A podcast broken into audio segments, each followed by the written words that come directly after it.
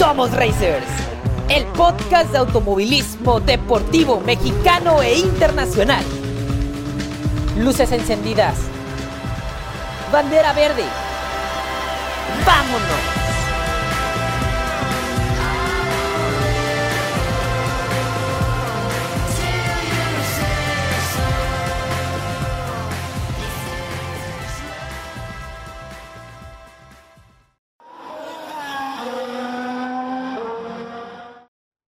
El automovilismo deportivo mexicano tiene a sus grandes campeones, pilotos que fácilmente pueden ser considerados leyendas por sus logros, hazañas, récords y grandes victorias. Hay otros que están forjando su propio legado y haciéndose de un nombre que sea referencia para las próximas generaciones de pilotos.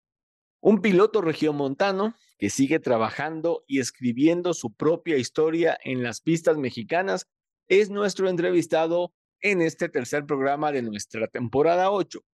Lleva una década corriendo en NASCAR México Series, suma ya dos campeonatos absolutos en la categoría y siempre está considerado como candidato al título de la máxima categoría del deporte motor en México.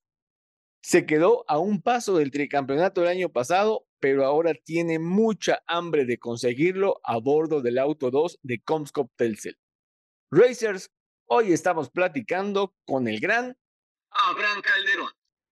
Qué privilegio tenerte en Somos Racers, el podcast. Abraham, en serio, nos sentimos honrados de poder platicar contigo.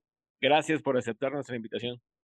No, hombre, al contrario, qué gusto estar aquí con ustedes. La verdad es que todo lo que, lo que tenga que ver con carreras, nosotros encantados de hacerlo y qué mejor que, que este espacio que es dedicado exclusivamente eh, al tema racing, a la difusión del automovilismo y, y este, los involucrados y los pilotos mexicanos. Entonces, definitivamente un honor estar aquí con ustedes y contigo en especial.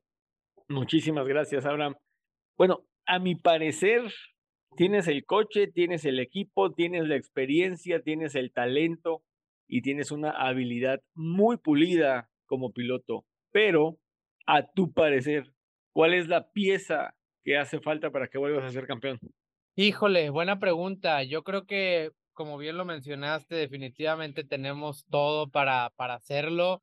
Y el hecho de no haberlo logrado todavía, creo que, creo que es algo positivo desde el punto de vista de que eso representa pues, la competitividad y lo sensible que es el formato de competencia de NASCAR, ¿no? ¿A qué me refiero? Puedes tener todo, puedes ser rápido, puedes tener el equipo, puedes eh, ganar carreras, pero si no, si no unes todas las piezas, por así decirlo, ¿a qué me refiero? Pues los resultados, la constancia, eh, el no tener fallas, el me explico un poquito de suerte. Yo creo que se requiere un poquito de todo para, para lograr un campeonato. Definitivamente los campeonatos se trabajan eh, en, en equipo, obviamente pero, pero sí es una suma de, de muchísimas pequeñas cosas que hacen la diferencia, eh, porque como dices, tenemos, tenemos todo, ¿no? El equipo está ahí, la velocidad está ahí, este, hemos ganado carreras, seguimos ganando carreras,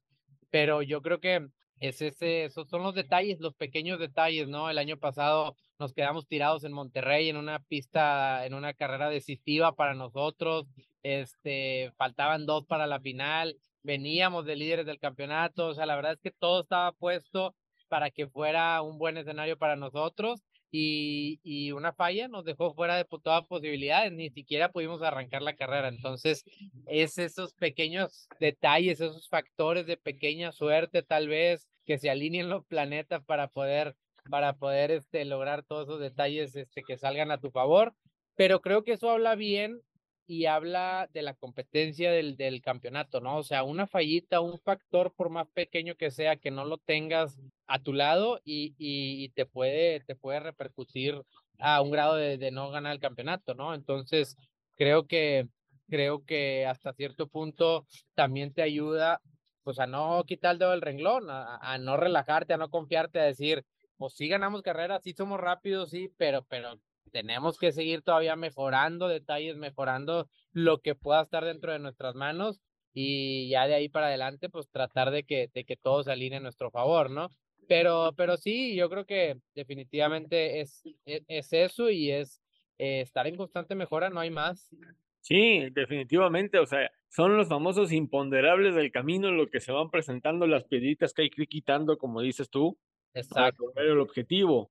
Y digo, con, con base en todos estos años que llevas ya en la categoría, que son Claro. 10, 11 años, algo así. Sí, sí, sí, 10 años ya estamos ahí, un poquito más de 10 años ya en la categoría, entonces dominas muchas cosas, pero sigues aprendiendo muchas Exacto. otras, ¿no? Exacto. Oye, ¿te, te gusta el nuevo formato de los playoffs?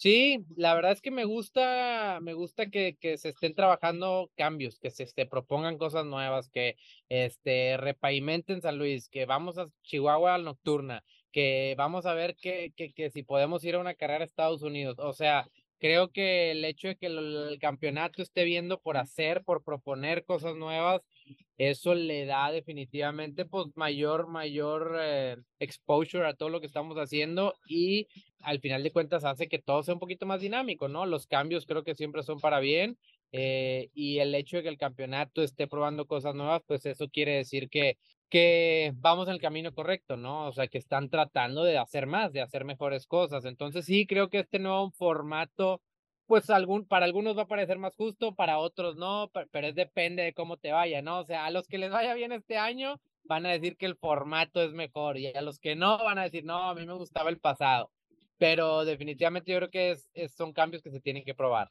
¿Y para ti se te hace justo el formato?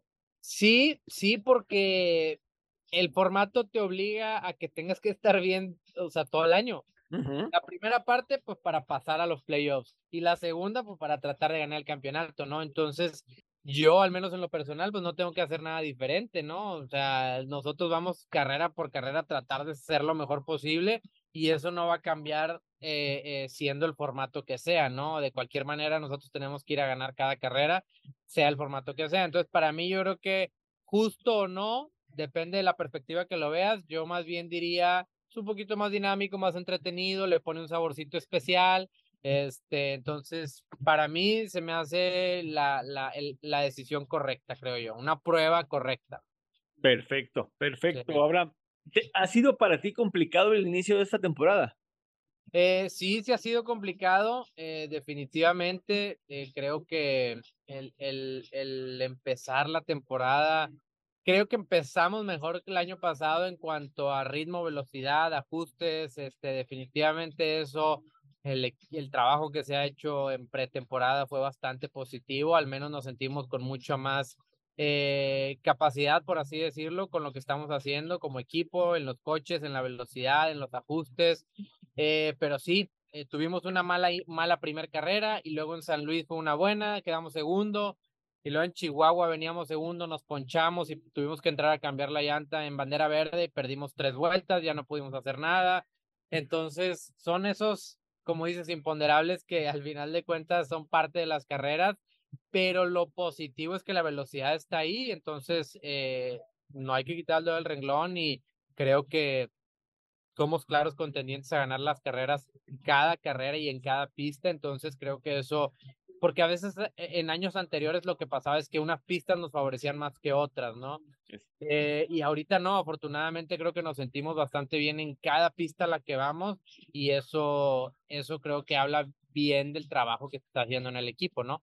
pero obviamente no es la, el inicio de temporada que hubiéramos buscado, ¿no? Que, o, que, o, que, o que nos pondría en una mejor posición en la tabla general, pero es un escenario prometedor por la por los buenos ajustes y la buena velocidad que hemos tenido.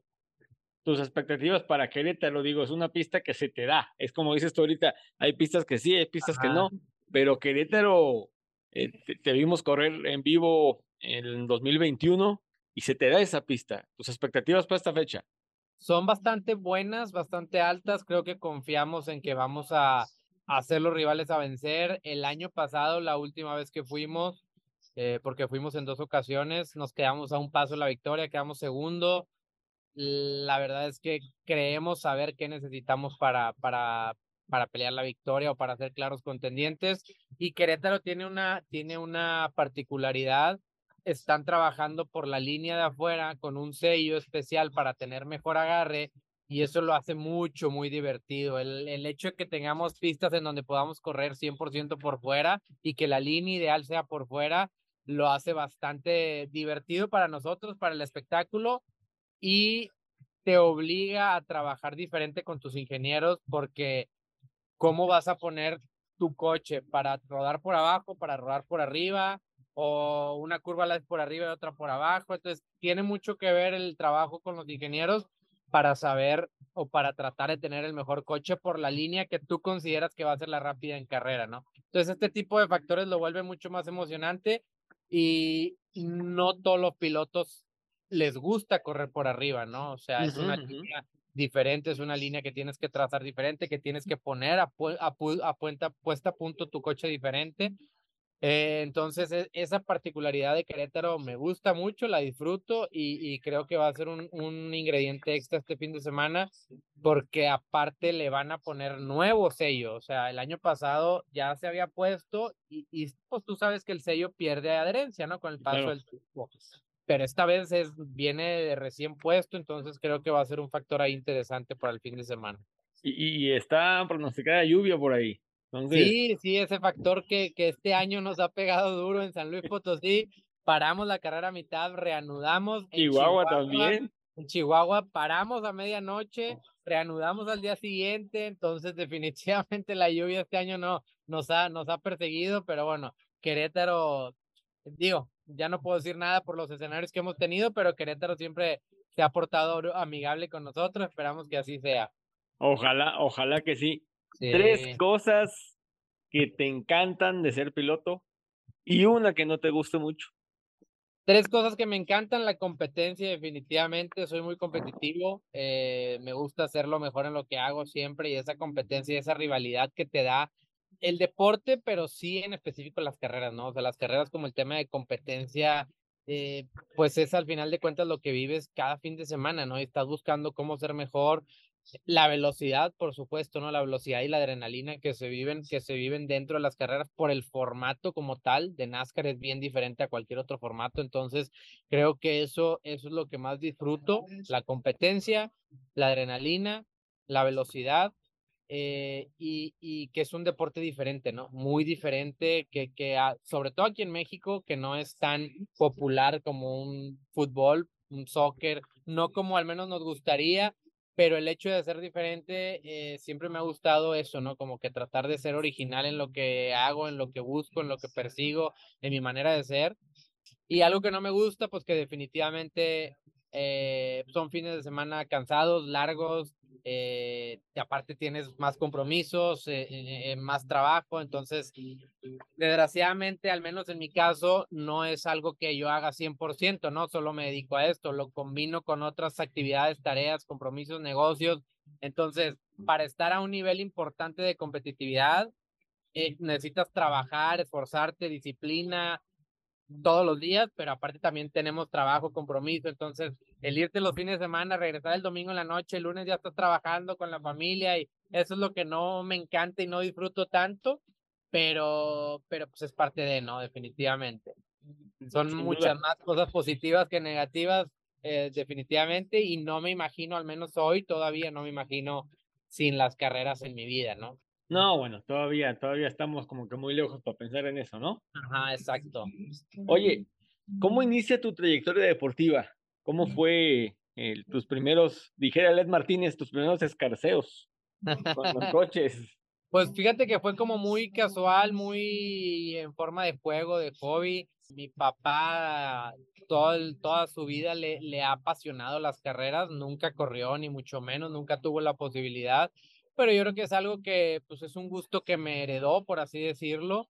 Eh, cuando yo tenía como ocho años, nos invitaron a un, a, una, a un entrenamiento de karts muy casual, muy en forma de juego, de diversión.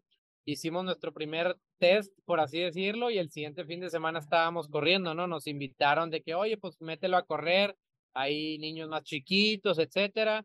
Y así empezó literal como, como casualidad, em, con el apoyo de, de, de, la familia Jiménez en ese entonces y de don Philly, que en paz descanse, este, en, en, nuestros inicios y pues una cosa llevó a la otra, pero sí, todo fue como, como, muy, como muy casual, como muy en forma de juego, eh, muy diferente de esas épocas en lo que es ahora, las épocas del cartismo y el nivel y la manera en cómo se vive el cartismo ahora es muy diferente, pero en aquel entonces sí empezó así como una forma de, de juego y pues yo creo que esa misma eh, fines de semana de carreras nos fue llevando a desarrollar una pasión y un gusto pues bastante importante por las carreras, ¿no? A, a, un grado de pues ya quererlo hacer para siempre. Sí, claro, claro, claro. Y llegó, es que llegó para quedarse. Una vez que, y, y, bien nos han dicho varios pilotos, eh, tanto en pista como aquí en las entrevistas, es que una vez que te subes ya no te quieres bajar. Sí, sí, definitivamente hay algo que se enciende por ahí. No dudo que, no, o sea, definitivamente no creo que le pase a todos, pero eh, a los que ya traemos algo, yo creo que se enciende algo que ya no lo puedes apagar y, y, y pues ahí se quedó. Oye, ¿y te acuerdas de tu primera victoria en el CAR, en donde sea? Uf, buena pregunta. Me acuerdo de mi primer podium, que precisamente fue en la primera carrera, pero mi primer victoria, híjole, como ganaba tanto, no me acuerdo. no, no te creas. Bueno, modestia aparte va. No te creas, no, la verdad es que mi primer victoria no la recuerdo, ¿te imaginas? No, no la recuerdo. Por ahí debo de tener el trofeo porque guardamos todo, todo, ah, todo. Desde, tengo mi primer trofeo en el 98, imagínate, ahí guardado. Este, pero no, mi primer victoria no la recuerdo. Sé que fue en karts, sé que fue, no recuerdo si fue el primer año en el 98 o en el 99. Este, pero definitivamente fue en el Autódromo Monterrey, en la categoría Junior 1 en karts. Entonces, este, tendré que, tendré que repasar por ahí este, los, la, la, los trofeitos a ver, a ver qué sale por ahí. Va, va, perfecto. Oye, hacemos un pequeño giro en la conversación. Y bueno, pues hasta donde sabemos, buena parte de tu trayectoria, como decíamos al principio, ha sido en NASCAR México. Eh, si no nos equivocamos, creo que estuviste en, en, en T4, en los neoncitos, ¿no? Ajá, eh, sí, Luego estuviste en camionetas. No, porque en ese entonces las camionetas eran los T4 en ese entonces. Ah, ok. No había. Y pues ahora estás con los stock. Ajá. ¿Era más desafiante la primera etapa del serial, o sea, de 2008 a 2014? ¿O en la mm. actualidad la categoría es más retadora? Ah, yo creo que van cambiando los retos, ¿no? Dependiendo de dónde te encuentres y del contexto eh, eh, de tu carrera, ¿no? ¿A qué voy? A la experiencia, a, las, a los objetivos van cambiando, ¿no? Entras en un inicio y pues tus objetivos son otros, ¿no? Más si el equipo en el que estás es un equipo modesto, eh, si la experiencia la que tienes, pues todavía no la tienes como tal, ¿no? La vas a desarrollar. entonces creo que cambia mucho los retos año con año lo que sí eh, creo que la madurez hoy en día que, que, tienes la experiencia te dan mucho más confianza y obviamente el apoyo y el soporte que tienes con tu equipo te dan mucho más confianza para que esos retos sean eh, eh, pues mucho mayores, ¿no? O sea, ahorita es ganar carreras, es buscar el campeonato, es ser los mejores, es ya ganamos, bueno, ¿cómo ganamos con más margen de victoria, por así decirlo, ¿no? O sea, los retos siempre y, eh, y, es parte de la filosofía del equipo, ¿no? O sea, como siempre hacer más, buscar más, este, a veces nos tachan por ahí de, de, de ingenuo por querer buscar cosas que, que, que suenan muy descabelladas, pero pues es parte de la filosofía de nosotros de ver cómo buscar más, no importa si ya estamos bien, es no dejar de trabajar. Entonces, esos son los retos actuales. Anteriormente, pues definitivamente era cómo buscar y ganarse ese respeto, a lo mejor en la pista, cómo buscar tener ese entendimiento de cómo funciona el coche. O sea, creo que, creo que las etapas eh, van cambiando y, y hoy por hoy, digamos que el reto sigue siendo el cómo año con año demostrar que, que, que seguimos, seguimos teniendo la capacidad para ser el número uno, ¿no? En el cereal, en el equipo y en todos lados. Entonces el reto, si este reto lo trasladas a esas épocas, pues sonaría bastante grande, ¿no? Bastante eh, eh, eh, inalcanzable, por así decirlo, así a un momento rápido, pero hoy por hoy, superando otros retos y con el tiempo que llevamos, es un reto que, que pues al final de cuentas es un objetivo más, es una meta más que está ahí trazada por el equipo y, y en lo personal, para buscar, pues siempre ser, ser lo mejor en lo que hacemos. Entonces, eh, sí, yo creo que depende mucho eh, eh, en la época en la que estás y, el desarrollo que has tenido. Para mí en lo personal, pues siempre buscamos cómo seguir teniendo esos retos de los que hablas, ¿no? Porque creo que el día en que dejes de tener un reto, dejes de tener esa meta o ese objetivo, eh, pues te vas a, a, ciclar o a estancar, ¿no? Dejas, de evolucionar, dejas de, de, de, innovar, dejas de desarrollarte y creo que pues ahora sí que empiezas a, en declive, por así decirlo. Pero, pero sí, yo creo que depende mucho en el momento en el que te encuentras. Sí, claro, y sobre todo vivir el momento, ¿no? Tú en, en, tu momento, vamos, en la época, más bien dicho, cuando comenzaste en NASCAR, viviste, disfrutaste, ganaste las categorías en las que corriste eh, con NASCAR y ahora en esta nueva etapa, en la actualidad, que obviamente ha habido una evolución obvia de la categoría, también lo disfrutas, enfrentas los, los, los retos, lo que se presenta en carrera tras carrera y, eso es eso es la parte la parte padre, ¿no? Vivir el momento. Sí, los momentos son bien diferentes. En ese entonces, a lo mejor hace unos años era llegar y tú eras el nuevo, tú eras el chavo, tú eras, pues quieres ganarle a los, a los de experiencia, a los reconocidos, a los que normalmente ganan. Y ahora al revés, ¿no? Ahora pues los chavos nos quieren ganar a nosotros, ¿no? Quieren llegar a demostrar, a imponerse, a, ganar, obviamente. Entonces es diferente. Ahora es nosotros, pues esa misma energía que ellos traen, cómo la trasladamos nosotros a motivación para, para seguir desarrollándonos, ¿no? Y aprender lo que se puede aprender de ellos y dejarle lo que le podamos dejar nosotros a ellos, ¿no? De enseñanza o de experiencia. Entonces, sí es, es como la otra cara de la moneda y lo importante es, como dices, vivir esos procesos y esas etapas creo que es lo más importante. Claro, y ahorita, por ejemplo, en Escudería Telmes que, que tienen a Andrés Pérez de Lara, que está puliéndose y está, en, en, mi particular punto de vista, es un tremendísimo piloto con una habilidad genial. Estás tú, está Miji, que vamos, hacen una combinación, una sinergia en lo particular para mí, la sinergia correcta que necesita Escudería Telmex para lograr eh, los objetivos, en este caso, en las carreras de autos stock. Definitivo, sí, creo que es la, creo que es el, la combinación, una muy buena combinación este, para tener eh, un equipo fuerte, ¿no? O sea, tienes todo, combinas todo, diferentes tipos de manejo, diferentes tipos de, de, de pensamiento, eh, obviamente diferentes objetivos, a lo mejor en particular, diferentes momentos en la carrera de cada quien, este, unos ya consolidados, otros en desarrollo, y creo que toda esa combinación, siempre y cuando haya armonía y entendimiento, se puede aprovechar para detonar para algo mejor, ¿no? O sea, creo que eso es importante como equipo y al final de cuentas tú sabes que pues tu competencia directa siempre va a ser tu coequipero, ¿no? O tu competencia más fuerte. Entonces creo que eso, al final de cuentas, te, te fortalece como equipo y lo aprovechas para, para catapultar el, el potencial del equipo. Sin duda, sin duda, Abraham. Oye, y relacionando esta pregunta que te vamos a hacer ahorita con la anterior, si en tu poder estuviera hacer cambios en la categoría, ¿cuál sería el más radical de ellos? Híjole, buena pregunta, ¿eh? probablemente es que es bien difícil porque, y es algo que te cuesta entender a veces como piloto, porque hay decisiones que se toman como organización para el espectáculo y para el evento, y pues al final de cuentas es un producto que, que, quieres vender, ¿no? La categoría, el cereal. Entonces, esa es una manera de verlo correcta y está la otra manera de verlo como piloto, ¿no? Como piloto, como competencia, como cerrado a, a, no me interesa nada más. Esto es lo que a mí me gustaría.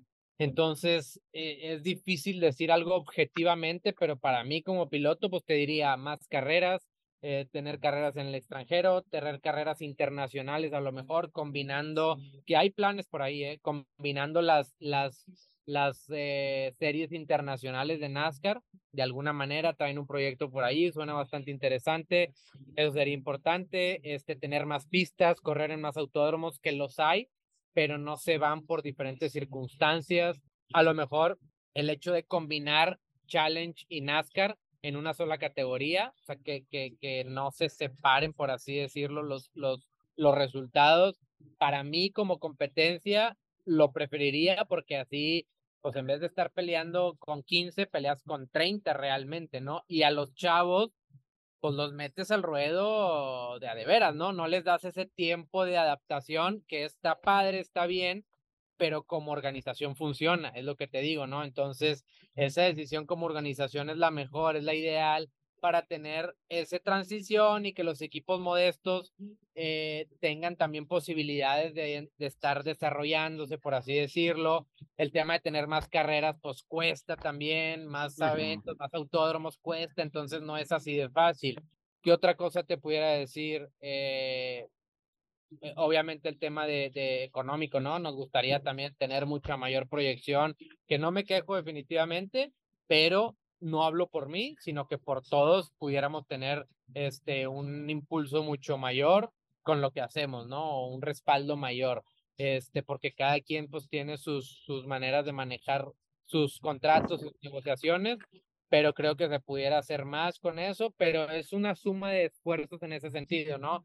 De organización, medios, gobierno. Yo creo que se necesita mucho impulso en general para llegar a tener el automovilismo en un nivel importante en donde los pilotos de aquí no busquen irse a otro lado, ¿no? ¿Por qué? Porque buscas irte, porque buscas crecer, desarrollarte, estar en mejores categorías, ganar más. Eso es lo que buscas, ¿no? Por eso buscas emigrar a otro lado.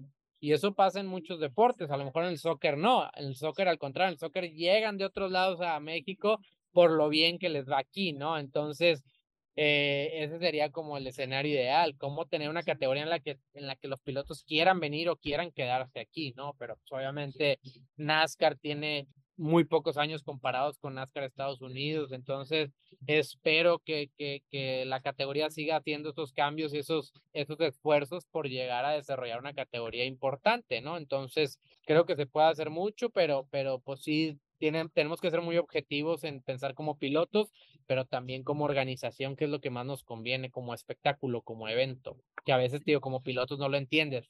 Sí, claro, digo, como dices tú, está la parte de la organización que se encarga de, de hacer los escenarios, ¿no? Para que lleguen los pilotos con el NASCAR Parade, por ejemplo, que, que normalmente es un viernes antes de, de, las actividades en pista, perdón, las Ajá. dinámicas para los boletos y, este, y el pit pass y todo este rollo. Y creo que esta parte de la parte organizativa, como que sí está haciendo su parte, ustedes también como pilotos, tal vez, y eso es, eso es a, a, modo general o a grosso modo, que muchos pilotos y, muchas, y muchos personajes del, del mundo racing aquí en México nos han dicho si nos difundieran más, o sea, si claro. nos pusieran más en la tele o, o, o por las plataformas de internet, eh, tal vez esto sería un poquito más de, de impulso, ¿no?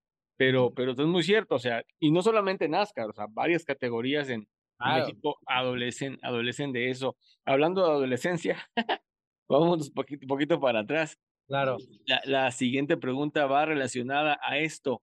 ¿Qué consejo le darías a Abraham Calderón que se subió por primera vez a un kart a, a los ocho años? Pues que nunca dejara, que nunca deje de, de, de aprender y desarrollarse, ¿no? Y que eh, pues sí es algo que puedes hacer por, por, por como tu, tu estilo de vida, ¿no? O sea, es algo que a lo mejor de, de más chico te dicen o piensas que no, que no, que no puede llegar a pasar, ¿no? Que es difícil de que pase, que vivas de lo que te gusta, pero definitivamente que sí sucede, que sí lo puedes lograr y pues nunca dejar de, de, de, de aprender y de esforzarse. Creo que eso es la clave en todo, no nada más en las carreras, en cualquier cosa eh, seguir, seguir desarrollándote, seguir aprendiéndote, seguir mejorando, seguir innovándote y confiar en ti, definitivamente confiar en ti en lo que haces, si no confías tú en, en, en ti mismo, pues quién lo va a hacer, ¿no? Entonces creo que eh, eso le diría y que todo llega a su tiempo, todo llega a su tiempo, todo tiene un porqué, muchas veces no entiendes por qué suceden las cosas, hasta tiempo después te cae el 20 y dices, tenía que pasar de esta manera por por todo esto, ¿no? Pero, pues, pero solo el tiempo te lo dice y solo el tiempo acomoda las cosas en su lugar, porque pues es una carrera difícil, ¿no? Es una carrera difícil, sobre todo en México, eh, el desarrollarte, el crecer, el tener eh, buen apoyo, llegar a buenos equipos, poder eh, conseguir tener dinero, obviamente, para, para, para, para vivir. Entonces, definitivamente es, es, es, es una carrera complicada, más, eh, digo, por el simple hecho de ser deporte ya es complicado, ahora hacer un deporte exclusivo o, poco conocido en, en, México, pues lo hace todavía un poquito más retador, ¿no? Pero creo que haciendo las cosas que se tienen que hacer y, y, y teniendo, ir armando las piezas del rompecabezas de la, de la manera correcta, creo que todo se puede lograr y, y pues es eso, ¿no? Definitivamente no dejar de, no dejar de, de desarrollarte, crecer, mejorar eso es la clave. Perfecto, perfecto, Abraham. Ahora te invitamos a nuestra famosamente desconocida sección de tres preguntas y respuestas rápidas. a ver, échale. Uno, el óvalo mexicano que más se te complica. Uf, Tuxtla probablemente. Dos, ¿con qué piloto mexicano de cualquier categoría y época te aventarías una carrera de uno contra uno? Checo Pérez. Tres, ¿Cómo quiere retirarse del automovilismo Abraham Calderón? Híjole, pues en lo más alto definitivamente, ¿no? O sea, siendo campeón, ganando carreras eh, y en mi mejor momento. Eso sería como el escenario ideal. Es difícil saber cuándo, cuándo vas a estar en tu mejor momento, pero eh, eso sería mi escenario ideal, ¿no? O sea, retirarme en, el, en, el, en un pico importante de mi carrera, eh, cuando crea yo que ya el ciclo haya terminado que sea buen tiempo para darle vuelta a la página. No sé cuándo vaya a suceder, no sé cuándo me vaya a sentir listo para eso, pero lo que sí te puedo decir es que mi objetivo todos los días y todas las temporadas es ver cómo mantenerme en ese pico, ¿no? De alguna u otra manera. Y ser muy consciente de, lo que está pasando de mi alrededor y de las capacidades y el potencial que podemos seguir desarrollando. Pero sí, yo me gustaría irme pues, eh, creo que muchos lo dicen, pero el llevarlo a la práctica no debe ser fácil, ¿no? Porque creo que muchos toman la decisión, pues ya cuando se ven a lo mejor atrapados en, en, en, en, en una bajada importante, y ahí es cuando toman la decisión. Es difícil tomar la decisión, imagínate, como Rosberg, impresionante lo que hizo. O sea, como, como nadie en el mundo o pocos en el mundo lo han logrado hacer, y aparte por la temporada que fue a quien le ganó, o sea, definitivamente eh, eh, eh, Nico Rosberg hizo, para mi gusto, lo hizo de una manera excepcional y, y, me gustaría hacer algo parecido, ¿no? Obviamente retirarte de esa manera, creo que te deja bastante tranquilo y debe de ser un orgullo impresionante y enorme hacerlo de esa manera. Sí, sí, lo que dices de, Rosberg es muy cierto, o sea, porque a, todos nos sorprendió, pues acabamos de ser campeón en, en, en una, un ejercicio de lógica, dices, bueno, vamos por el bicampeonato, pero dijo, no. Claro, pero. Esta era mi meta personal y como piloto ya la conseguí. No, y él estaba consciente y sabía que ganarle a Hamilton en las condiciones en las que sería el siguiente año no iba a ser nada fácil. O sea, él fue bastante consciente de decir, si soy campeón, probablemente pueda, hacer, pueda volver a hacerlo, pero, pero no va a ser nada fácil. O sea, le iba a costar mucho y dijo, mejor vale aquí corrió que aquí murió. pues Abraham, oye, nada más antes de, despedirnos, ¿nos compartes tus redes sociales, por favor? Claro que sí, en, Instagram, Facebook y eh, eh, Twitter estamos como Abraham Calderún con U este, al final y ahí nos pueden seguir todo lo que hacemos dentro y fuera de las pistas y nada, pues que nos sigan, que, que, que nos apoyen y, y que nos echen porras las carreras, que apoyen al coche número 2, Comscop Telcel. Magnífico. Mil gracias de nuevo por tu tiempo y también por la respuesta que nos diste. A tus órdenes, ya sabes, aquí estamos. Muchas gracias por el espacio y esperamos que, que les haya gustado aquí a, todos los racers, a todos los racing que nos escuchan y que nos siguen. Este, y gracias por apoyar al automovilismo mexicano. Que continúen los éxitos personales y profesionales, Abraham. Te deseamos siempre lo mejor. Seguro, que estés muy bien. Un abrazote. Bye. Vamos a seguir, Racers, con este programa 73, el tercero de la octava temporada de este podcast, en el que nos encanta hablar de automovilismo deportivo mexicano y también internacional. Vaya fin de semana de carreras que, que tuvimos el reciente, sí, el reciente fin de semana. Tuvimos cartismo, tuvimos autos stock, tuvimos monoplazas, tuvimos de todo, entre ellos dos grandes eventos del deporte del deporte motor a nivel global y también tuvimos automovilismo deportivo nacional con muy buenos eventos, tanto en Querétaro como en Guadalajara, y les traemos toditita, toditita la cobertura y los reportes de, estos eventos de los que les hablamos. Hubo bastante y hay muchísima tela que cortar, racers, así que vámonos riendo porque esto, esto está muy interesante el día de hoy. Quiero darle la bienvenida a Irina. En el transcurso del programa se van a ir incorporando tanto Grace como Juan Carlos para que ellos nos den también eh, la información que nos traen. Pero Irina, bienvenida nuevamente a Somos Racers, el podcast. Muchas gracias, Alonso. Pues Racers, otro martes, qué gustazo estar con, con ustedes de nuevo. Y justo como decía Alonso, tenemos muchísimo, muchísima información, este, mucho automovilismo el fin de semana que pasó, entonces quédense hasta el final. NASCAR México.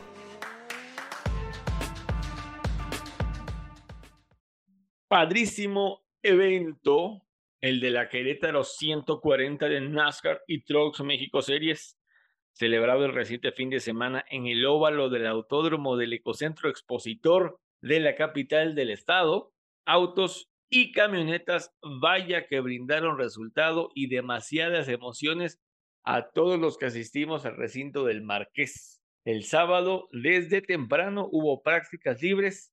Las camionetas lo hicieron tres veces, primero novatos, luego expertos y posteriormente todos juntos los autos tuvieron dos tandas de entrenamiento divididos en dos grupos. Estamos hablando de los autos stock de NASCAR y Challenge.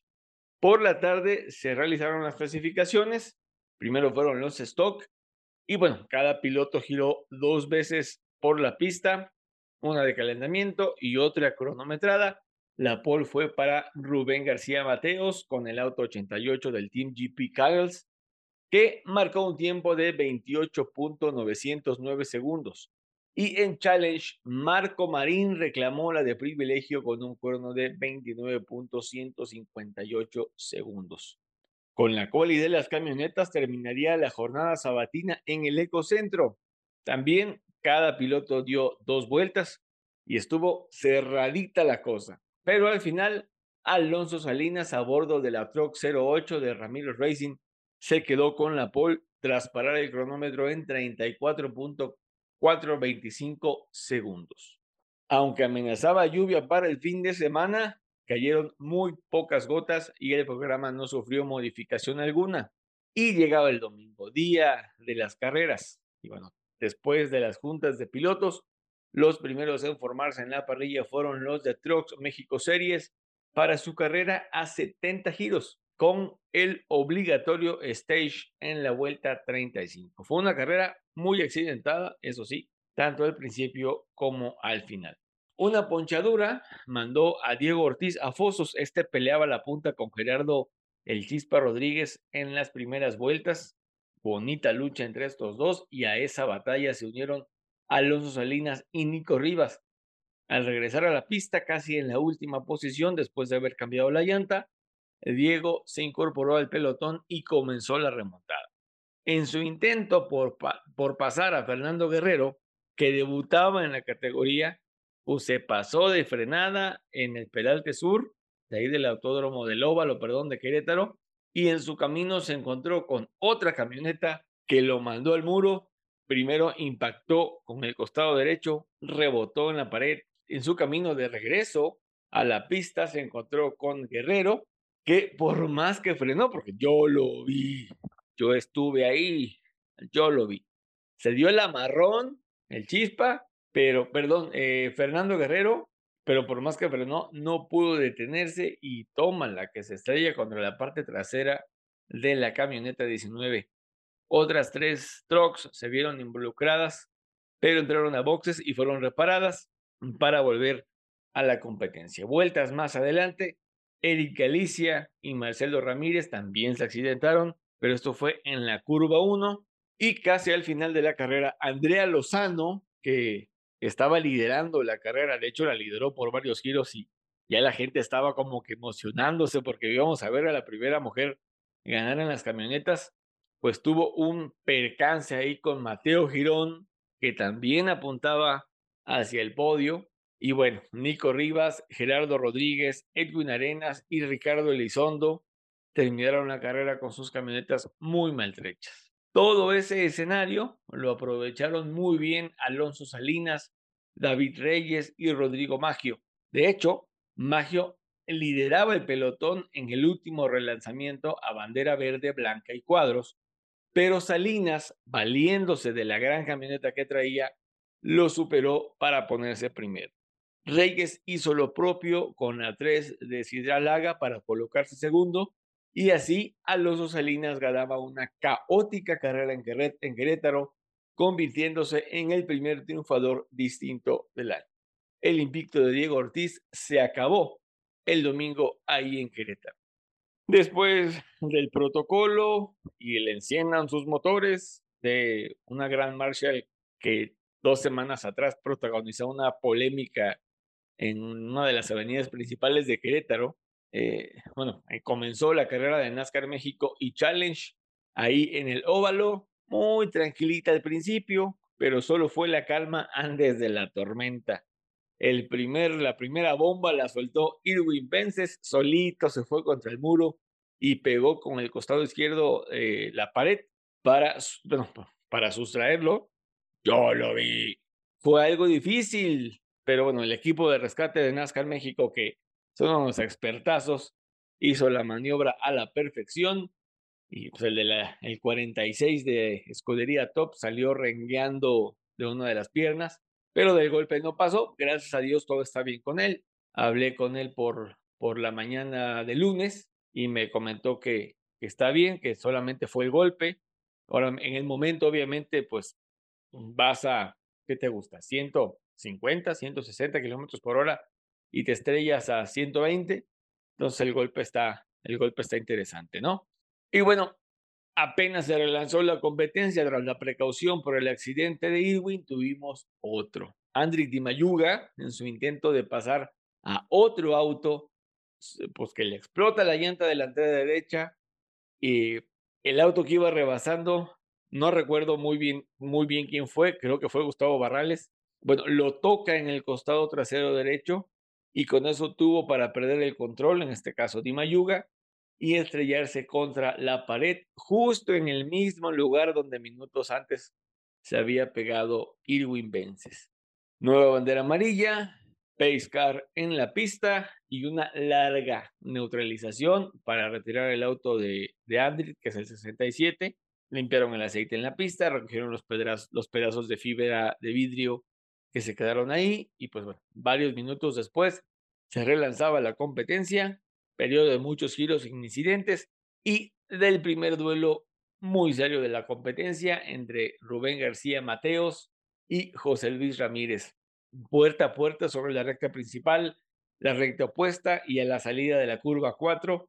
En cualquier momento se iban a tocar, pero pues bueno, afortunadamente no sucedió. Después del stage, a la altura de la vuelta 72, empezaron los abandonos importantes. Primero, Santiago Tobar, que se dio bonito en la recta principal. Luego, Abraham Calderón, que le pegó al muro. De ahí, Javi Razo, que golpeó a otro auto por alcance. Los candidatos a la victoria tuvieron un mal domingo en Querétaro. Aquí se me olvidó incluir a Rubén García Mateos, que también tuvo que abandonar por golpe. Con esa situación, el triunfo estaba para cualquiera. José Luis Ramírez se apuntaba como el claro favorito para llevárselo y repetir el resultado del año pasado, pero no contaba con el hambre de victoria que, le dio a Jake, Cosillo perdón, arriba del coche.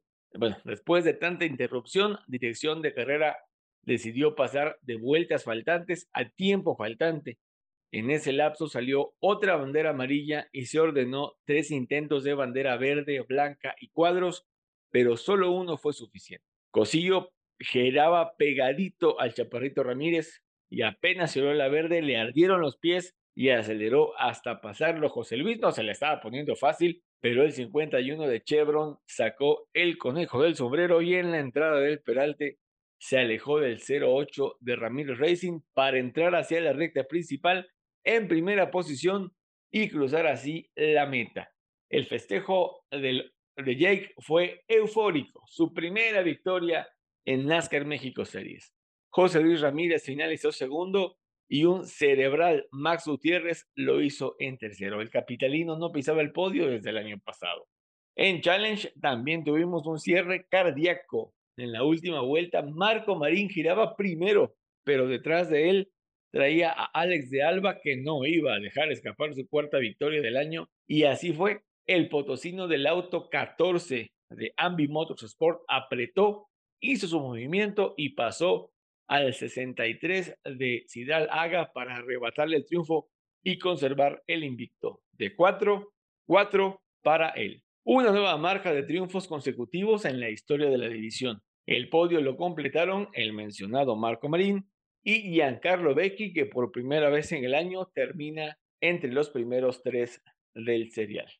Obviamente, eh, platicamos, platicamos con los protagonistas de la jornada ahí en Querétaro. Primero hablamos con Alonso Salinas, después de su triunfo en las camionetas, y esto nos comentó el mexiquense. Alonso Salinas, ganador, el rompeinvictos en Drugs México Series. Nueva, más bien dicho, misma receta el año pasado, Diego. Eh, Alonso, perdón. Eh, sí, una carrera difícil. El año pasado no quedamos tan lejos de la victoria aquí con un segundo lugar. Eh, al final se nos complicó un poco la carrera porque eh, hubo ahí un tema con, con las posiciones, pero bueno, eh, ganamos, es lo importante. ¿Revancha este año? Sí, el año pasado por distintas eh, situaciones no entramos en los cuatro que peleaban el campeonato, pero este año sin duda vamos a estar ahí. Felicidades por tu victoria y por último, Alonso, ¿a quién va a dedicar esta victoria tan importante para ti y para el campeonato? Eh, pues a, a, mis amigos, a mi familia, a mi papá, a mi equipo, eh, que, que siempre me están apoyando. Felicidades. Gracias. Y después de la ceremonia del podio de NASCAR México y NASCAR Challenge, nos acercamos a los ocupantes del top 3 y pudimos platicar con ellos. Primero tenemos a Jake Cosillo, luego platicamos con José Luis Ramírez, el chaparrito, y con Más Gutiérrez, que quedó en tercera posición. Escuchen, esto nos comentaron. Jacobo Cosillo, finalmente ganas en NASCAR este año. Qué chingona sensación. Sí, la verdad, increíble, muy contento de, del gran trabajo de todo el equipo. Agradecido con Chevron México, Latinoamérica, eh, Ana Seguros, JBL, Berro Design. Han estado conmigo en las buenas y en las malas. Hoy fueron las mejores de mi carrera deportiva. Ganar en Querétaro, una pista que me ha dado muchas satisfacciones y bueno, eh, a mi familia, a mi papá, a mi hermano, mis hijos, mi mujer, que siempre me están apoyando, que me acompañan y no puedo pedir nada más a la vida. Fue una carrera que trabajaste, vimos que tra trabajaste y fuiste muy inteligente midiendo que no, te, que, no te golpearan, que no golpearas, que no te fueras contra el muro. Sí, la verdad es que la paciencia pagó.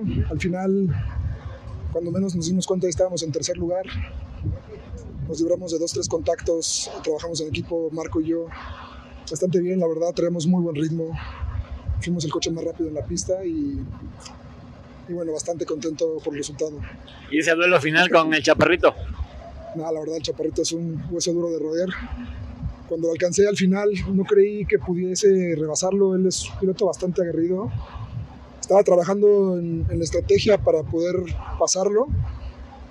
Y afortunado, lamentablemente cayó la bandera amarilla.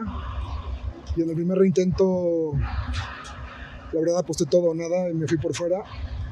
Logré pasarlo, bandera amarilla otra vez y arranqué otra vez segundo. Pero logramos repetir la dosis y, y ganar como los grandes. Felicidades por tu victoria y a seguir celebrando. Muchas gracias. José Luis Ramírez, ay, cerquita de la victoria. Ah, Diego, eh, hay días que, que, las cosas no se dan como uno quisiera. Eh, la verdad, el fin, todo el fin de semana fue medio turbio, sobre todo las prácticas. No encontramos un, un coche como, como, el que estaba aquí cuando ganamos, pero la verdad estamos contentos. Un segundo lugar que, que sabe bien, sabe a, a, regreso más bien, después de un, un inicio de temporada ah, difícil, turbio, este, choques, choques a lo tonto. Creo que ya acabar entre los, acabar segundo ahora en Querétaro, pues la verdad me da, me da satisfacción, sobre todo al equipo, muy contentos también con la, con la que ganó. Entonces creo que el trabajo de, de, todo el equipo ha sido, ha sido muy bueno, ¿no? Fue un fin de semana redondo para Ramírez Racing, ¿no? Con el triunfo de Alonso en las camionetas y con tu podio acá en NASCAR México. Sí, la verdad sí. La verdad creo que debemos de, obviamente queremos, todos queremos ganar, ¿no? Pero debemos de entender que esto es un deporte que no depende de, directamente de nosotros y que los resultados eh, se deben de, de dar por, en base al trabajo de todo el equipo. Hoy las cosas se dieron de una forma satisfactoria, pero bueno, en fin, no pasa nada, vamos a pensar ahora en Aguascalientes y regresar de la misma forma, ¿no? Pues a seguirle chingando. Gracias, José Luis. Es correcto, a seguirle chingando. Sí, pues este. La verdad es que teníamos buen coche, pero no tan buen coche como tenían los demás. Pero pues ya sabes que el destino tiene su plan y eh, la verdad es que estoy muy feliz con el resultado. Hay que seguir trabajando para poder estar ahí desde el principio. Eh, nosotros pusimos una, un coche pues, para el final de carrera, ¿no? No, no desde el principio. Y la verdad es que funcionó muy bien. Muy agradecido con todos mis amigos, familia, patrocinadores, equipo y muchísimas gracias por todo. No, y, y fíjate que te estuviste cuidando demasiado de todo el desmadre que hubo con los accidentes. Sí, no, de hecho uno es, este, casi me lleva a rejón, o sea, mal, eh, pero pues eh, mi spotter JC Torres se la rifó, este, me estuvo diciendo como qué hacer todo el tiempo, eh, me estuvo avisando muy bien y además pues tenía un buen coche que te reaccionaba en todos lados, ¿no? Y, se, y te sentías muy cómodo. Así que pues todo eso hay que seguirlo conservando y ver qué, qué sale para la siguiente. Traes un spotter desde el cielo. Sí, literalmente. Entonces él seguro nos mandó la, la carrera. Eh, hay que seguir corriendo este, pues, con lo que él le había gustado. Y pues sí, ¿no? Este, siempre está con nosotros y nos va a apoyar. Felicidades por tu podio, Max. Muchas gracias. Alex de Alba, cuarto trofeo de primer lugar que cargas en esta temporada 2023 de NASCAR Challenge. ¿Qué significa para ti estar marcando un récord en la categoría? No, muy contento. Este, la verdad, a inicio de temporada pensábamos en hacer todas las carreras, ¿no? en, en completarlas y, y, ojalá pudiéramos meternos a, a, la parte final del campeonato. Pero ahora te estoy hablando de cuatro victorias al hilo, algo que no nos imaginábamos, pero estoy muy contento. Gran trabajo de todo el equipo. Este, ellos siempre me han sacado en adelante. En Chihuahua tuve una pinchadura, me sacaron rápido en la vuelta de líder. Aquí tuve un golpe en el ring que, que lo tenía chueco y, y, también me sacaron adelante, ¿no? Entonces, eh, muy contento y agradecido con ellos que, que, ellos son los que me dan el carro para ganar. Y una carrera en la que tuviste que cuidarte demasiado, tuvo el coche porque estuvo, estuvo interesante el caos. Sí, eh, esa era la meta, ¿no? Al principio hablaba con mi equipo que la meta era cuidar el coche. Hay 15 días de aquí a la siguiente fecha. A veces no son suficientes para arreglar un, un carro chocado, ¿no? Entonces, nos vamos con el carro completo y, y muy contentos de, de, haber ganado. Ojalá podamos repetir en, en Aguascalientes. Perfecto, Alex. Muchas felicidades por tu victoria. Gracias, saludos. No hay duda que NASCAR México es la categoría de automovilismo más importante del país, es la que más público atrae y la que cuenta con una muy interesante alineación de pilotos tanto en autos como en camionetas. La siguiente fecha de este serial será los días 10 y 11 de junio con el evento denominado El Gigante de México, que se correrá en el Superóvalo Aguascalientes. Seriales mexicanos. Y seguimos hablando de automovilismo deportivo nacional Racers porque este fin de semana la cosa sigue y vamos a hablar de un eventazo, un eventazo que va a reunir varias categorías del deporte motor nacional, pero Irina, extiéndanos el tema, por favor, y dinos de qué se trata. Claro que sí, Alonso, y pues sí, tienes razón, el deporte motor en México no para. Muchas categorías y sus seriales tendrán actividad este fin de semana, en los días 2 y 3 de junio. Se celebrará el Speed Fest del año, el primero. Como su nombre lo dice, se trata de un festival de la velocidad, por lo que tendremos en dos días muchos autos, monoplazas, karts y tractocamiones corriendo en el trazado de curva plana del Foro Sol del Autódromo Hermanos Rodríguez. Las categorías que estarán participando son Supercopa con sus seriales Gran Turismo México, que es el platillo fuerte del evento, los tractocamiones y la Fórmula 5. Copa Noti Auto con la Vintage Pro Series, Super Turismo Slide, Super Turismos, Copa 1.8 y Copa TC 2000. También habrá kartismo con la categoría de exhibición Friends Karting. Asimismo, habrá muchas actividades extra en la pista como el Car Show de, autos antiguos de Morelos y del Club Grillos. Entre ambos presentarán 80 autos clásicos de todo tipo. Estará también el equipo internacional de acrobacias de la Secretaría de Seguridad Pública de la Ciudad de México, que dará una exhibición sobre la recta principal del Hermanos Rodríguez. Se contempla presenciar un show de un Monster Truck una vez finalizado el protocolo oficial y hasta lucha libre. Ya después de las carreras del sábado, la artista Face dará un concierto.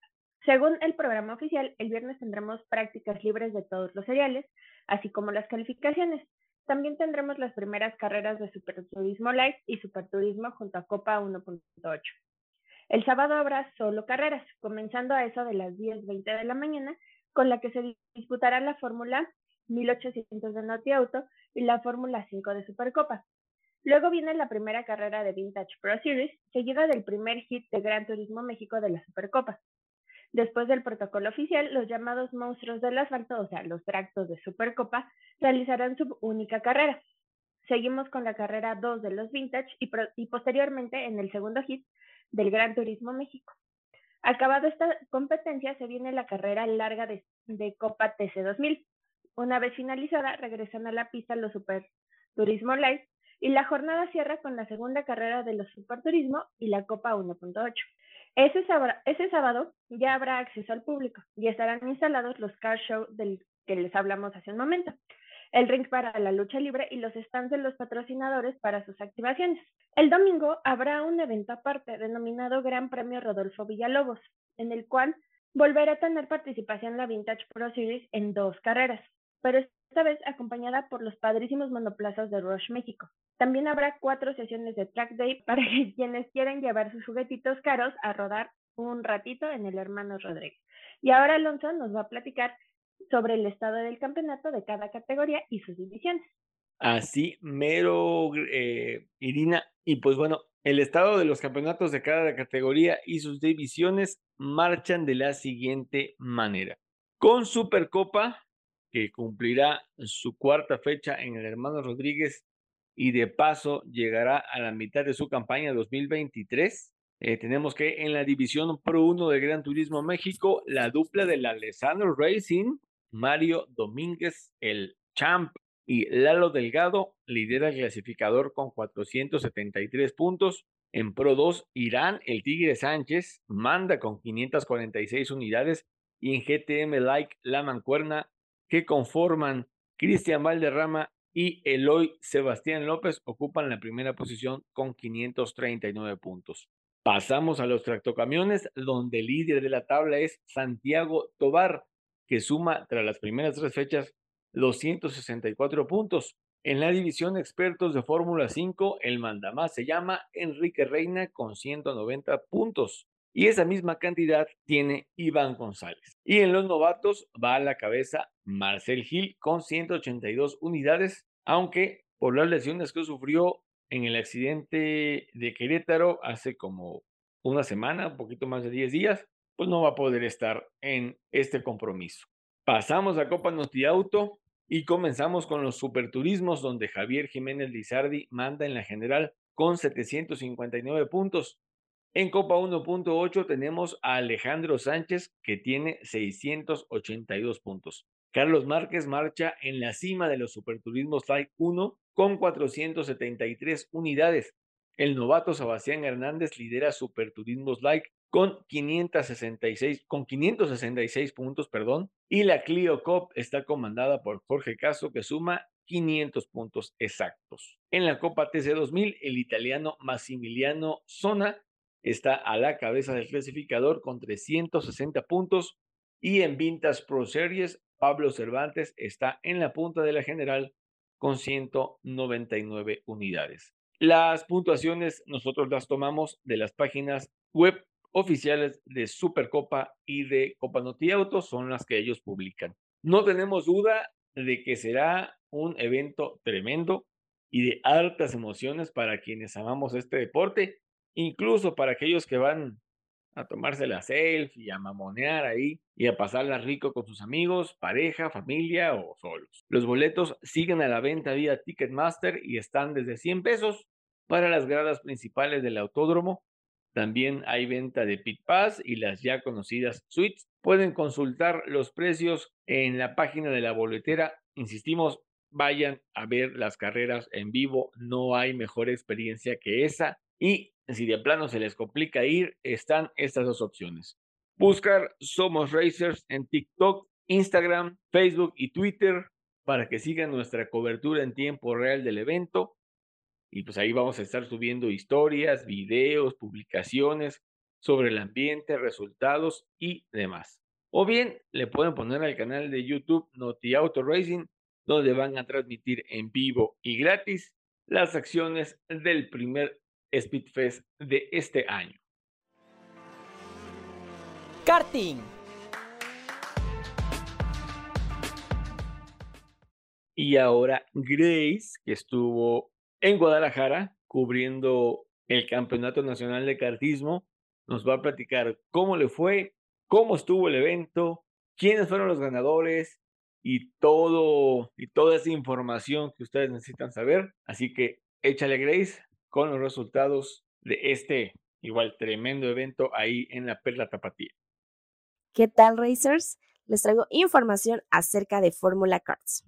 El fin de semana anterior tuvimos en Guadalajara, Jalisco, el Campeonato Nacional de Fórmula Cards que se realizó del 26 al 28 de mayo en el Cartódromo Oscar Casillas. Y las categorías que estuvieron participando fueron la Baby, Mini, Micro, Junior, Caseta Master, Caseta Supermaster, T4 Senior, T4 Master, KZ1, KZ2, Senior y X30 Master. Para el día viernes 26 tuvimos las primeras prácticas en el cartódromo con los más pequeños de las categorías, Baby, Mini, Micro y Junior. Para el día sábado 27 tuvimos ahora sí a todas las categorías en las precarreras. Junior, KZ Master, KZ Supermaster, Micro, T4 Senior, T4 Master, Baby y X30 lo cual ellos realizaron solamente 8 vueltas, mientras que KZ1, KZ2 y Senior realizaron 11 vueltas. Para Super Hit, los ganadores fueron los siguientes. En la categoría Baby fue Mateo Alejandro Mendoza. En la categoría Junior fue Nico Cortés. En la categoría KZ1, KZ2 tuvimos a Emilian Denner. En la categoría KZ Master y KZ Supermaster tuvimos a Enrico Doria. En la categoría Senior tuvimos a Saúl de Colombres. En la categoría Micro tuvimos a Luca Becerril. En la categoría Mini tuvimos a Emil Hernández Marún. Y en la categoría T4 Senior, T4 Master fue Mauro Camacho. Para el último día, domingo 28, tuvimos las carreras finales y empezamos con la de Junior.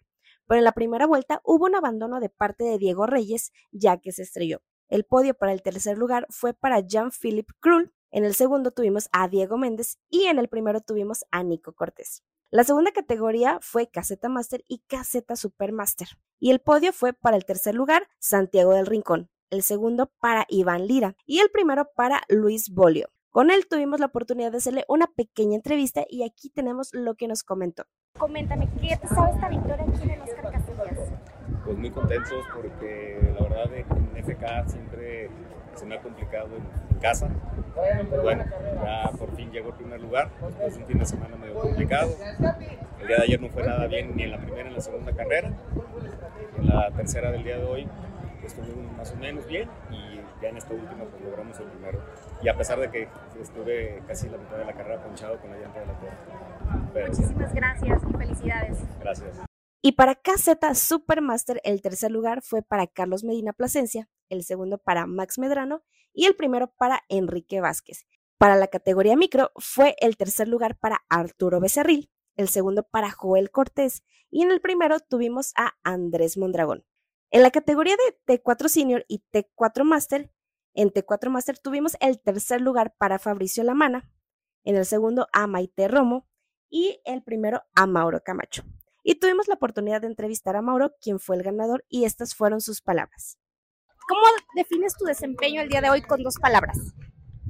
Perfecto, con una, porque todo el fin estuvimos dominando, ganamos todas las carreras, pole position. La verdad es que fue un gran trabajo este fin de semana, el equipo también siempre estuvo ahí conmigo y el triunfo es del equipo. pero un gran rendimiento, la verdad. Muchísimas gracias y felicidades. Gracias.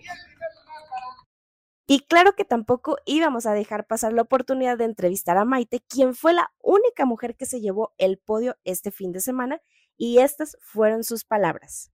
¿Puedes comentar cuál fue tu sensación, tu sentimiento al ser la única mujer que se subió al podio? Pues fue muy emocionante, la verdad. Al principio de la carrera tuve un choque en una de las últimas curvas y, o sea, me mandó a cuarta y después pude recuperar el tercero y después el segundo. Entonces sintió muy bien. Y aún mejor porque toda la carrera mi chasis y mi eje estaban doblados. O sea, ya no me giraba el coche. Ok, y también me puedes comentar qué fue lo más complicado de este fin de semana. Eh, definitivamente setear el coche porque los viernes estuvimos muy rápidos, pero ya después sábado y domingo este, teníamos mucho agarre y no sabíamos cómo solucionarlo. Hasta hoy pudimos solucionarlo un poco, pero aún así pude haber ido más rápido. ¿A quién le dedicas tu victoria el día de hoy? Eh, se la dedico a mi abuelo, que era de aquí de Guadalajara, y a mi familia por apoyarme. Ok, muchísimas felicidades y gracias por la entrevista. Sí, de nada.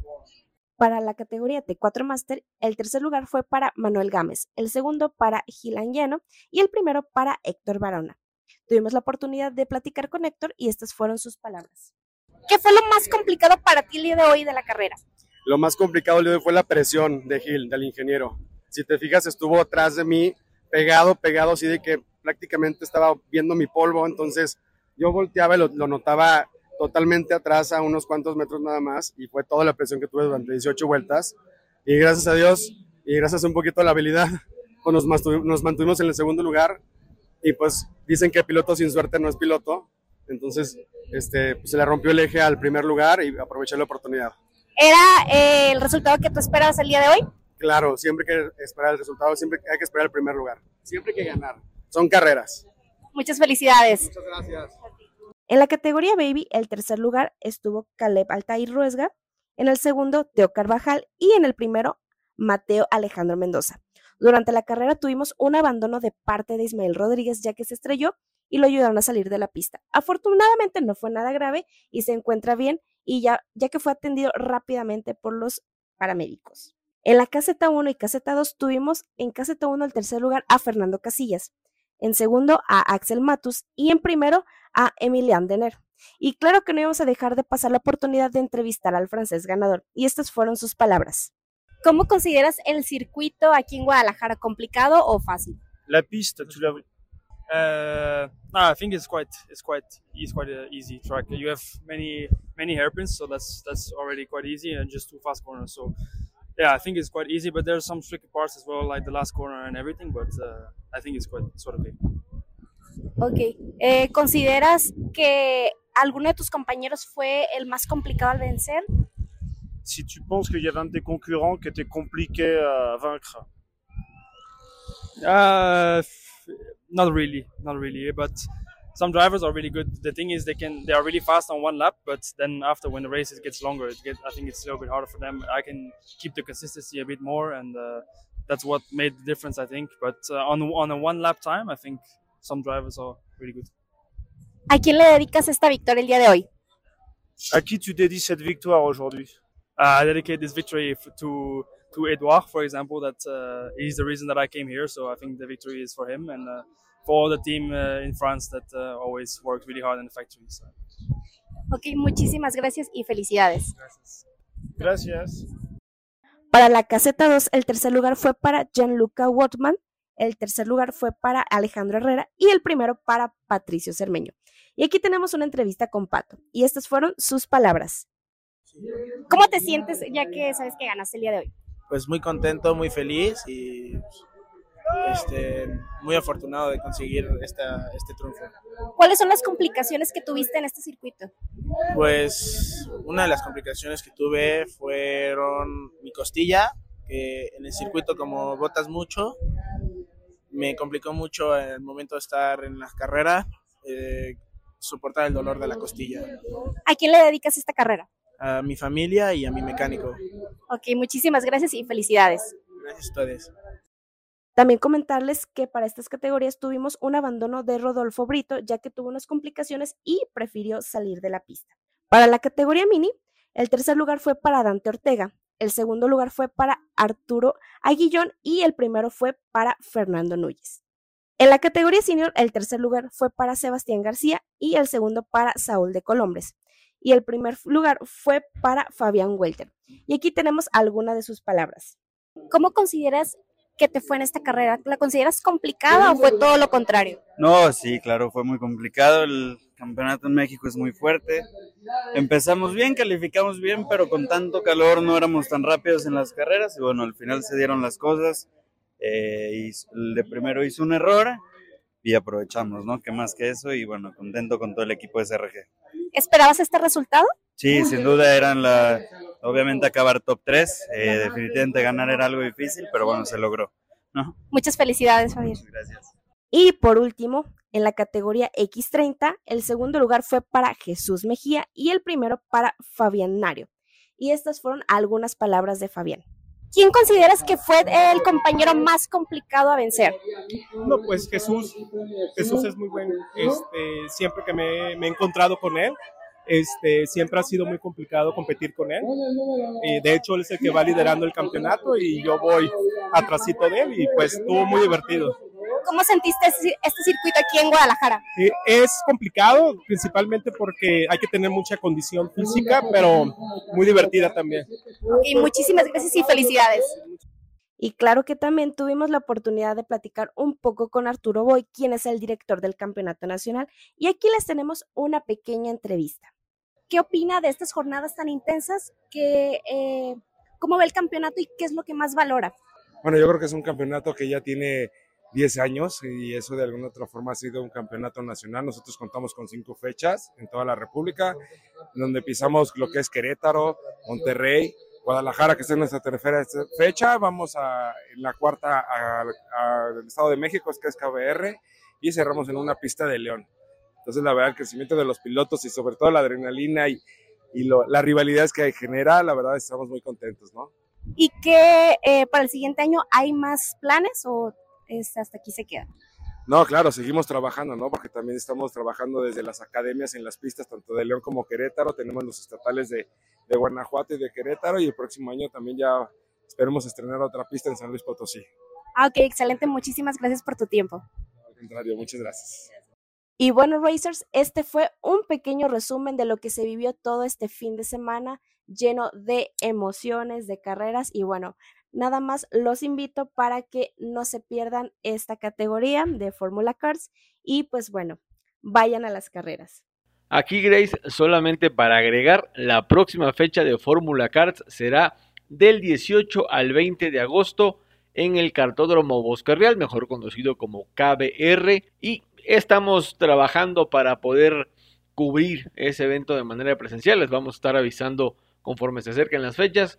Pero sí, como dice Grace, vayan también al cartismo que se pone bastante, bastante sabroso. Realismo Nacional.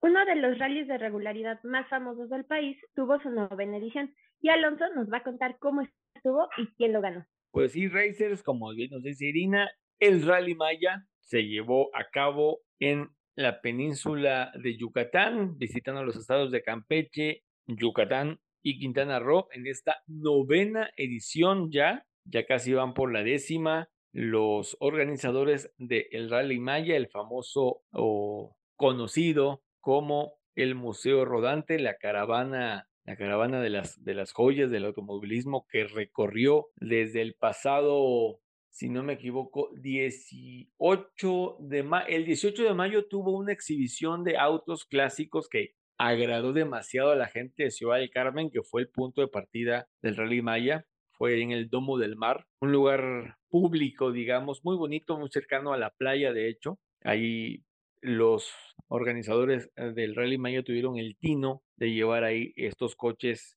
que circularon por, bueno, no que circularon, sino que rodaron por las carreteras del sureste del país, de ahí de la península de Yucatán. Y primero los exhibieron ahí en el Domo de Mar, estuvieron el 18 y el 19 exhibidos, luego dieron ahí un recorrido muy chiquitito por, por Ciudad del Carmen y el 20 de mayo, el sábado 20 de mayo, ya salieron a la carretera agarrando hacia creo que Champotón y, unas, y otro, otro municipio de Campeche que no recuerdo. Luego tomaron hacia Mérida, donde también estuvieron exhibidos los coches en el Museo del Mundo Maya, si no me equivoco. Hubo una pequeña exhibición, una breve exhibición en la, en la glorietita esta muy famosa de Mérida que está sobre el Paseo Montejo. Y eh, se llevaron a cabo la cena de gala, el torneo de golf, la tradicional paella, que ya es eh, marca, no, no marca, sino que es, es símbolo, un símbolo gastronómico muy importante para el Rally Maya. Luego de Mérida estuvieron, llevaron a cabo una etapa hacia Progreso, está muy cerca de ahí de Mérida. Luego se regresaron a Mérida. En Progreso estuvieron exhibidos los coches igual ahí en, en, la playa. Muy padre, muy padre evento. Es un evento que reúne a coleccionistas de autos, que vienen, incluso viene, vienen pilotos del extranjero. No es un rally de velocidad como tal, es un rally de regularidad, es un rally de exhibición, digámoslo así, que obviamente da premios, entrega premios, hay ganadores, ¿sí? O sea, se, lleva a cabo como si fuera la carrera panamericana, digamos, con tramos cronometrados, eh, vamos, con cada etapa que, que va sumando puntos para los pilotos. Y después de Mérida salieron hacia un lugarcito muy bonito, muy padre, que está entre, entre Yucatán y Quintana Roo. Si no me equivoco, se llama Cagua, Cagua, algo así, algo como Cashua, Cagua, no me acuerdo muy bien el nombre. Muy padre lugar, ahí hicieron una parada, hubo una convivencia con los, con los pobladores.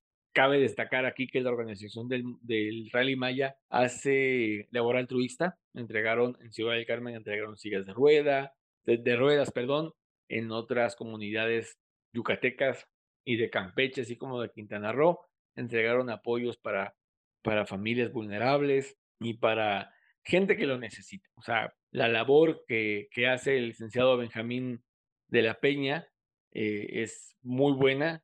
Vamos, dirige, es el, él es el CEO del Rally Maya y el que organiza y el que le dice a su gente y el que delega responsabilidades al comité organizador para llevar a cabo este gran, gran evento y la labor, la labor altruista, la labor social que hacen tanto pilotos como organizadores. De ahí de Cagua, en Quintana Roo, espero eh, atinarle el nombre de la comunidad, agarraron hacia Cancún, que fue donde terminó el pasado sábado 27 de mayo, terminó el Rally Maya. Y bueno, ahí, como les digo, es, es una competencia al final esa exhibición y ruedan autos de 1920, 1930, 40, 50, 60, 70, 80, eh, verdaderas joyas, Ford, muchos Porsches, Audis, algún Studebaker, o sea, créanme que la gente que pudo salir a las calles de los pueblitos y a las capitales de, de los estados que visitó, se llevó una gratísima sorpresa y tuvo eh, la oportunidad de ver estos autos bien conservados, impecables, limpios, bonitos, bien cuidados y que pues todavía ruedan en carretera, obviamente a las velocidades para las que fueron fabricados, pero créanme que eh, este evento del Rally Maya es una chulada. Plácido G y Arturo C, que así nos, nos piden decir los nombres eh, de estos ganadores, fueron los campeones de esta novena edición del Rally Maya México y uh, pues bueno, es, la premiación fue ahí en el restaurante Ilios, que está ubicado ahí en la zona de hoteles de Cancún. Eh, está muy cerquita de la laguna Nichute. Y pues ahí ellos, ellos, tanto Plácido y Arturo, manejan un Mercedes-Benz 250S del año 1967 y a ellos los proclamaron campeones absolutos de la competencia. En la categoría A, Alan eh, B y Pedro P eh, con un SEAT 600D del año 65 fueron los campeones de la categoría A. En la categoría B, Placido G y Arturo con el Mercedes-Benz 250S que les decimos del año 67. En la categoría C, Jaime y Araceli fueron los eh, triunfadores a bordo de un Porsche 911 del año 75. Y así, y así finalizó una aventura más del Rally Maya México por la península de Yucatán. Insistimos, es un evento que no se pueden perder. Nuestros racers en el sureste, si tuvieron la oportunidad de, verlo, de ver pasar al Rally Maya, de estar ahí en los eventos que organizó Rally Maya, pueden compartirnos fotos, eh, videos, comentarios en nuestras redes sociales. Y desde aquí, desde Somos Racers, reitero mis felicitaciones para el licenciado Benjamín de la Peña y para su equipo por llevar a cabo tan chingón evento ahí en la península de Yucatán, que, insisto, merece más automovilismo. Supercopa va a estar en Mérida a finales de, de este año, pero creo que las categorías más importantes del país deben empezar a voltear a ver al sureste de México y llevar eventos para allá, porque créanme, se lo merece. Fórmula 1 Y vámonos al terreno internacional, Racers, porque vaya fin de semana para el automovilismo internacional. Un fin de semana ah, álgido y, y, y, pues sin sabor para, para el automovilismo mexicano, en este caso para los pilotos mexicanos que participaron tanto en el Gran Premio de Mónaco de Fórmula 1 como en las 500 millas de Indianápolis. Pero vamos a comenzar hablando de Fórmula 1 y del Gran Premio de Mónaco. Un Gran Premio de Mónaco que, híjoles, para Checo, pues mmm, nomás no le supo. Un fin de semana para el olvido, para el de Guadalajara. Ah, no le salieron las cosas y arruinó todo desde la quali. A mi parecer, desde la quali echó a perder toda chance de, de victoria. En Mónaco es imposible, no imposible, es difícil adelantar, no es imposible, es difícil adelantar y si partes desde la posición 20 con el buen auto que tienes, ay, joles, a lo mucho que puedes aspirar es a la posición 10, por ejemplo, ¿no? Esa era la estrategia de Checo o la estrategia de Red Bull con Checo. O sea, pararlo temprano para tratar de avanzar eh, la mayor cantidad de lugares y meterlo mínimo en la posición 8. Pero se encontró con un trenecito que lideraba a Logan Sargent y luego eh, se encontró ahí con Lance Troll y ese trenecito lo mantuvo relegado durante varias vueltas y ahí, ahí nomás quedó, luego llegó la lluvia y pues ya, se jodió la cuestión. Ya no pudo ser más checo por este asunto de, eh, pues vamos, ya, ya no pudo, ya no pudo avanzar más checo, ya hasta ahí se quedó y pues bueno, como digo, bueno, en en mi particular punto de vista, todo se echó a perder desde la quali con ese golpe en la, en la Q1 y pues no sé, este Irina, ¿a ti qué te pareció el Gran Premio de Mónaco en general? Que digo, lo gana Max Verstappen con una comunidad, creo que iba durmiendo con el piloto automático, el chavo, ahí en su monoplaza, la neta, este cuate se cuece aparte junto con su coche, una mala estrategia de Fernando Alonso, ay, híjoles, entre Max Verstappen que estaba poderosísimo, Digo, Max Verstappen en Mónaco y con lluvia es bestial. Por ahí se medio deslizó hacia la pared, pero pudo controlarlo. Pero pues de ahí en fuera no tuvo rival el neerlandés, a mi parecer. Fernando Alonso le pudo haber puesto ahí cierta presión, pero, pero no tampoco la estrategia de, de Aston Martin resultó. Realmente fue una orden de él, una orden de Alonso. Él pidió que le pusieran cierto tipo de neumáticos para llegar hasta el final, pero pues no contaba con el tema de la lluvia y ahí y ahí echó a perder, eh, perdón, echó a perder toda posibilidad de victoria. Y aparte traía a Max Verstappen, la distancia entre ellos era de casi 22 segundos, entonces, ¿cómo? No, pero bueno, Irina, ¿tú cómo viste el Gran Premio? ¿Qué opinión te dio tanto la victoria de Max Verstappen, el podio de Esteban Ocon y lo más que le fue a Checo? Pues sí, creo que uh, concuerdo contigo en la parte de que la carrera de Checo se fue desde el sábado, ese, ese golpe contra el muro lo dejó sin posibilidades. O sea, creo que aunque hubiera podido librarla en la carrera y adelantar unas cuantas posiciones, creo que no hubiera logrado mucho, como dices, a lo mucho llegar a una décima posición y a lo mejor sumar un puntito, pero siento que llegó un punto en el que se desesperó de estar ahí relegado, que por eso fue que tuvo el percance este con con fue con Magnussen con Magnussen, así es. Con Magnussen, ajá. Este, y pues creo que eso también, o sea, sabemos que Checo es muy bueno y lo ha demostrado en N número de ocasiones, pero siento que ya estaba como muy desesperado y sabemos también que cuando él entra a la desesperación comete este tipo de errores. De Y hecho. este, entonces, creo que también la lluvia afectó muchísimo. Eh, a mí se me hizo súper raro que en Mónaco lloviera, o sea, y lloviera en la carrera tal cual, porque es- creo que de todas las veces que yo he visto un gran premio de Mónaco, han sido contadas las ocasiones que, que les ha llovido, ¿no? Porque casi siempre está el solazo y un clima ideal, pero este, sí, fueron como muchas cositas, pero creo que la carrera totalmente de Checo se vino abajo en la quali 1. Y la sorpresa, pues tener ahí a, en el podio a Ocon, la verdad es que fue, fue bastante sorprendente.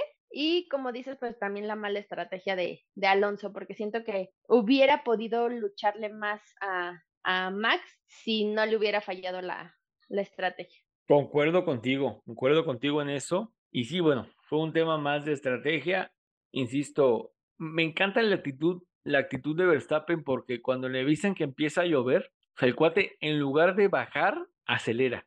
En lugar de, de levantarle, digamos, que tiene el acelerador, acelera para obtener una mayor ventaja y al momento de entrar a, a boxes por inters o por full wet, ya tiene una ventaja sobre su perseguidor. Y lo que hace es que con esas llantas de lluvia genera aún más ventaja. O sea, ya tiene un colchón, digamos, de segundos para que no le den alcance. O sea, el vato también trabaja su, su carrera desde su habitáculo, desde su cabeza. Eso, perdón, Checo Livers y Checo Lovers y Checo Chairos, eso se llama, eso es tener mentalidad de campeón. Eso es tener mentalidad de alguien que, que, vamos, que no solamente se prepara en la, en la pista, se prepara fuera de la pista. Recuerden que Max Verstappen creo que tiene un canal en Twitch. ¿Es así, Irina? ¿O cómo está el rollo con, con Max? Tiene un canal de Twitch, ¿no? La verdad, transmite. Creo que sí, exacto, pero justo lo que decías, o sea, eso es una, una mentalidad de, de campeón. Digo, yo la verdad es que a veces no soy tan, no apoyo tanto a Max, la verdad, porque siento que es medio patancito, pero esa es muy mi, mi Es. humilde opinión. Es patancito. Pero este, sí, pero, o sea, ju- justo co- concuerdo contigo en esa parte de que tiene otra mentalidad y él maneja la carrera desde su cabeza y no se confía, ahí sí se lo tengo que reconocer, no se confía de lo que le dicen eh, los ingenieros, ni lo que le dicen en el garage. O sea, él está, él sabe que a lo mejor hay algo mal y por eso en múltiples ocasiones le está diciendo y les está diciendo y hasta llega a parecer un tipo de queja de "M- este vibra esto o siento que esto está fallando y en los ingenieros le dicen no todo está bien pero él trae su cabeza revolucionada en otro mundo o sea la verdad es que ahí sí hay que reconocerle esa él él corre justo desde su cabeza Completamente de acuerdo contigo. Es muy cierto lo que dices. Y eso es lo, esa es la, esa es la diferencia de Max. Algo que acabas de, de decir es muy importante, de que como él va en el coche, no los ingenieros, no los mecánicos, él va en el coche y él va sintiendo y él les comunica a ellos por radio. No sé si lo han podido ver ustedes, racers, pero en una oportunidad que tengan, échense media carrera en la onboard de Max, ahí en F1 TV, y todo el tiempo está en comunicación con sus ingenieros. Todo el tiempo les va diciendo, oigan, ajustenme, oigan, muévanle, oigan, tengo esta, esta situación, oigan. Entonces, el cuate tiene una mentalidad de ganador y aparte el cuate vive en el simulador toda la pinche semana. Toda la semana entre el Twitch y el simulador ese mamalón que tiene en su casa. El cuate se la, se la vive corriendo, insisto, dentro y fuera de la pista todos los días. Y Rubén García Mateo nos los dijo en la entrevista que le hicimos hace más de seis meses. Nos los dijo, si quieres perfeccionar tus habilidades de pilotaje, tienes que estar entrenando todos los días, todos los días, sea en el simulador, sea en la pista, ahí te pules. Y eso es lo que tiene Max Verstappen, que todos los días corre un auto virtual o físico, lo corre. Entonces, creo que eso pues, lo podrían replicar otros pilotos de todas las categorías. El tema Russell y Hamilton. Russell reclamándole al equipo para que lo dejara pasar Hamilton y digamos que hiciera una especie de tapón para evitar que los Ferrari avanzaran. Al final los Ferrari no avanzaron, bronquísima la que se traía Carlos Sainz con su, con su equipo. O sea, la neta nunca había escuchado tan encabronado a Carlos Sainz por radio, al menos en Fórmula 1 en una carrera, no lo había escuchado desde aquel Stop Inventing, Stop Inventing en, en Gran Bretaña el año pasado. No lo había escuchado tan, tan enojado al tipo, eh, inventando madres, pues, o sea, pitidos en la, en la transmisión, así de que, oye, me estás cagando la carrera. Literalmente les estaba diciendo esto. Le estaba diciendo eso al equipo, me estás cagando la carrera, o sea, me la estás echando a perder. Y eso pues no está, no está nada padre. Lo llamaban a Pitts, Box Carlos, Box Carlos, stay out, stay out, stay out. Lo mandaban otra vez a la pista. ¿Cómo para qué? Ferrari otra vez regándola en Mónaco, eso sí está, está cañón a la maldición del local, a Charles Leclerc, que no terminó con lo que terminó en la sexta posición. Pero, en fin, un gran premio de Mónaco que, insisto, a algunos gusta, a otros no. Muchos piden que salga del calendario, perdón, pero eso no va a suceder. Mónaco es, Mónaco es, es infaltable. Emblemática. perdón, emblemática, exactamente, emblemática. O sea, no va a salir, puede, puede venir el Gran Premio de Iztapalapa, como dicen a veces en los grupos de Facebook, pero Mónaco va a seguir ahí. Mónaco es, digamos así, inmortal en un calendario de Fórmula 1. Entonces, perdón, pero nos vamos a tener que seguir aguantando las emociones que nos puede dejar una carrera de Mónaco o la procesión que puede representar una carrera en Mónaco. Sigue Barcelona este fin de semana, viernes 2, sábado 3 y domingo 4 de junio. Un circuito que prácticamente toda la parrilla conoce. Recordemos que este año va a estrenar configuración, regresa a la configuración original de aquel circuito de Montmeló. Se elimina la chicana, la chicana final, la que había antes de la, de la recta principal, y ahorita ya se regresa a ese curbón maravilloso que digo, yo vi grandes premios de España con ese curbón y la neta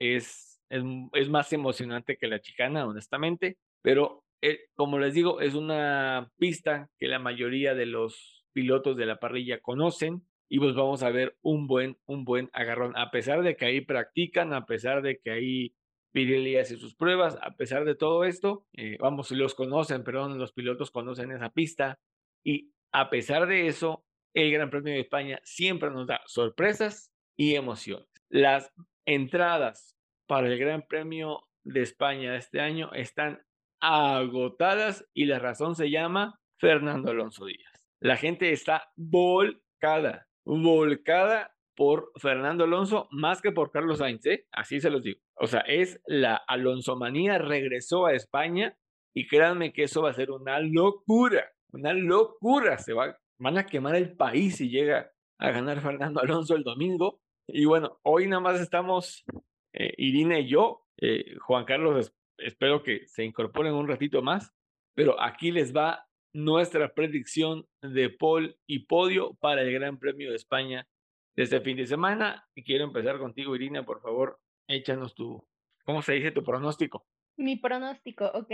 Híjole, complicada, pero creo que Paul, mm, mm, mm, Paul, me voy a la segura, eh, Verstappen.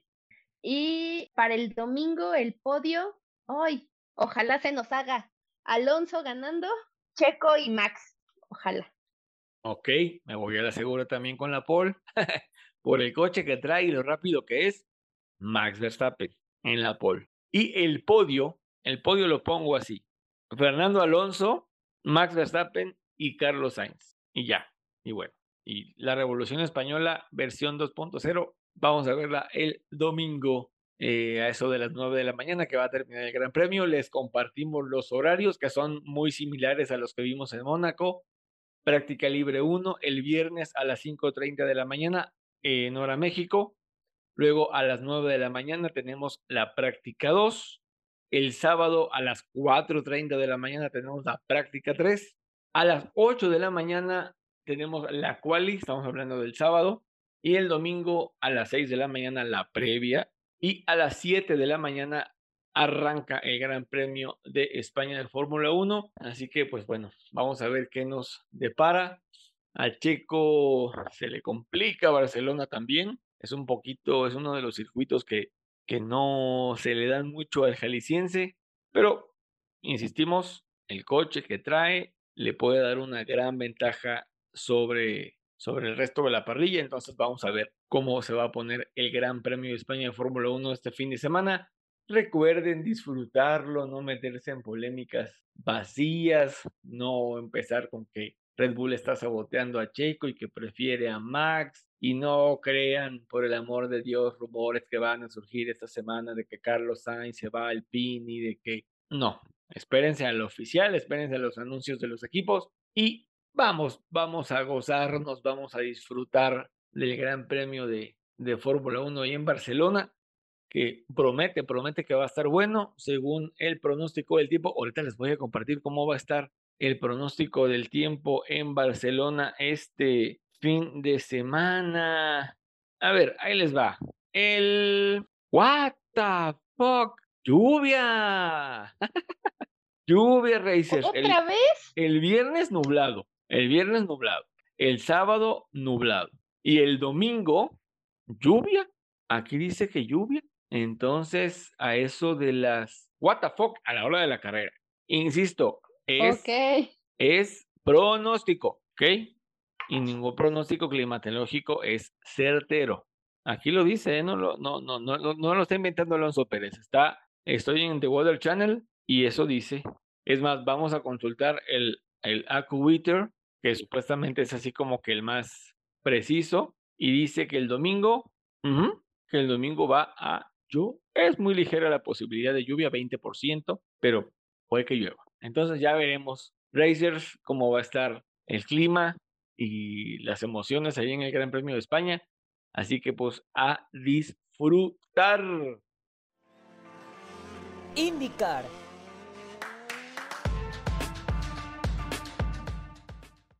Y vámonos a cruzar el charco porque Irina nos trae eh, resultados, información y el reporte de esas 500 millas de Indianápolis que estuvieron de ¡ay, ¿Sí o no, Irina? Sí, totalmente. La verdad es que después de mi desilusión y la verdad hasta cierto punto un poco aburrida carrera de Mónaco, irme a Indianápolis a ver las 500, no, no, no, qué sorpresa, la verdad estaba pegada a la pantalla de mi casa. Y pues sí, o sea, bueno, empezamos primero con participación de mexicanos en la USF 2000, en la cual tuvimos un excelente, eh, una excelente participación de este, Salvador de Alba, quien el día viernes ganó, ganó su carrera. Y bueno, también el piloto mexicano Ricardo Escoto, pues no le fue tan bien ahora, ya que quedó en, la posición número 15. Eh, quien completó el podio junto con Salvador fue Joel Granforce en segundo lugar y Jack William Miller en tercero. Y respecto a esto, platicamos con el Copetín acerca de su triunfo en Indianápolis y esto fue lo que nos dijo. Racers, ahora estamos con Salvador de Alba Jr., que el viernes tuvo una enormísima victoria ahí en el Lucas Oil Race Park de Indianápolis en la USF Pro 2000 Copetín, ¿qué significa para ti esa victoria, la primera de la temporada, después de mucho trabajo al principio de la misma?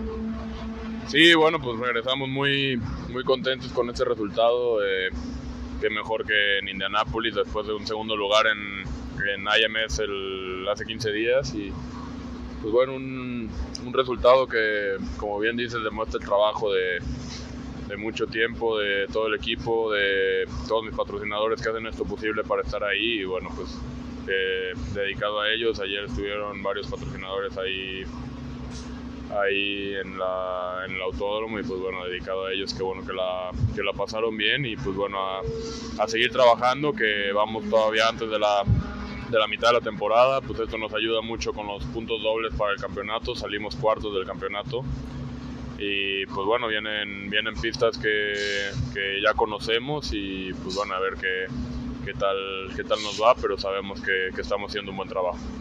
Por lo que escuchamos en la transmisión, en inglés. Eh, el narrador dio muy buenas, muy buenas referencias tuyas. Eh, te alabó, digamos, por tu manejo y por cómo administraste la carrera durante las 90, 90 vueltas que duró.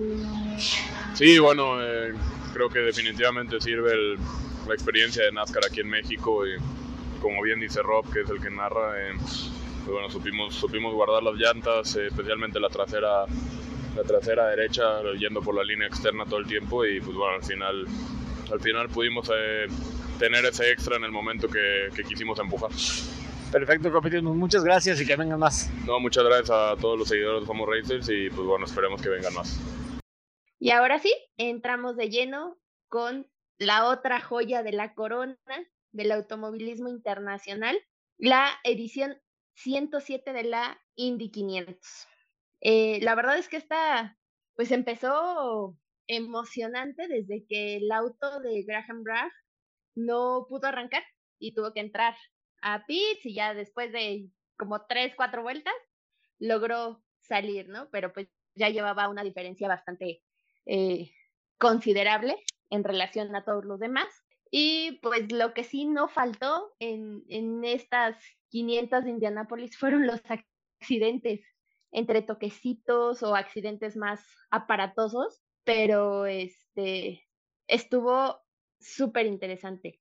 Digamos que uno de los eh, accidentes más aparatosos que, que hubo fue uno entre eh, Felix Rosenbeast, que se estrelló contra el muro, y después lo, lo impactó Kyle Kirkwood. Y pues obviamente, eh, o sea, se vio, Mm, si pueden, busquen los racers en, algún video en YouTube o si tienen oportunidad de volver a ver en repetición la, la carrera. Ese accidente donde Kirwood choca con Rosenbeast y se voltea el auto, recorre no sé cuánta distancia y uno de los neumáticos, de hecho es el neumático trasero izquierdo, sale volando y va directo hacia la tribuna y de milagro no le cayó a nadie y la rueda corrió hasta el, área de estacionamiento, donde ahí se detuvo pegándole un carro, pero afortunadamente no hubo eh, ningún eh, daño para los pilotos, ellos salieron bien, están bien afortunadamente. Este, nadie del público salió lastimado, ya solo será pues ver este la, el equipo organizador cómo hace para pagar el seguro de ese auto que, que fue dañado. Es que aquí, ahí perdón que te interrumpa, este, Irina, ahí te va la actualización.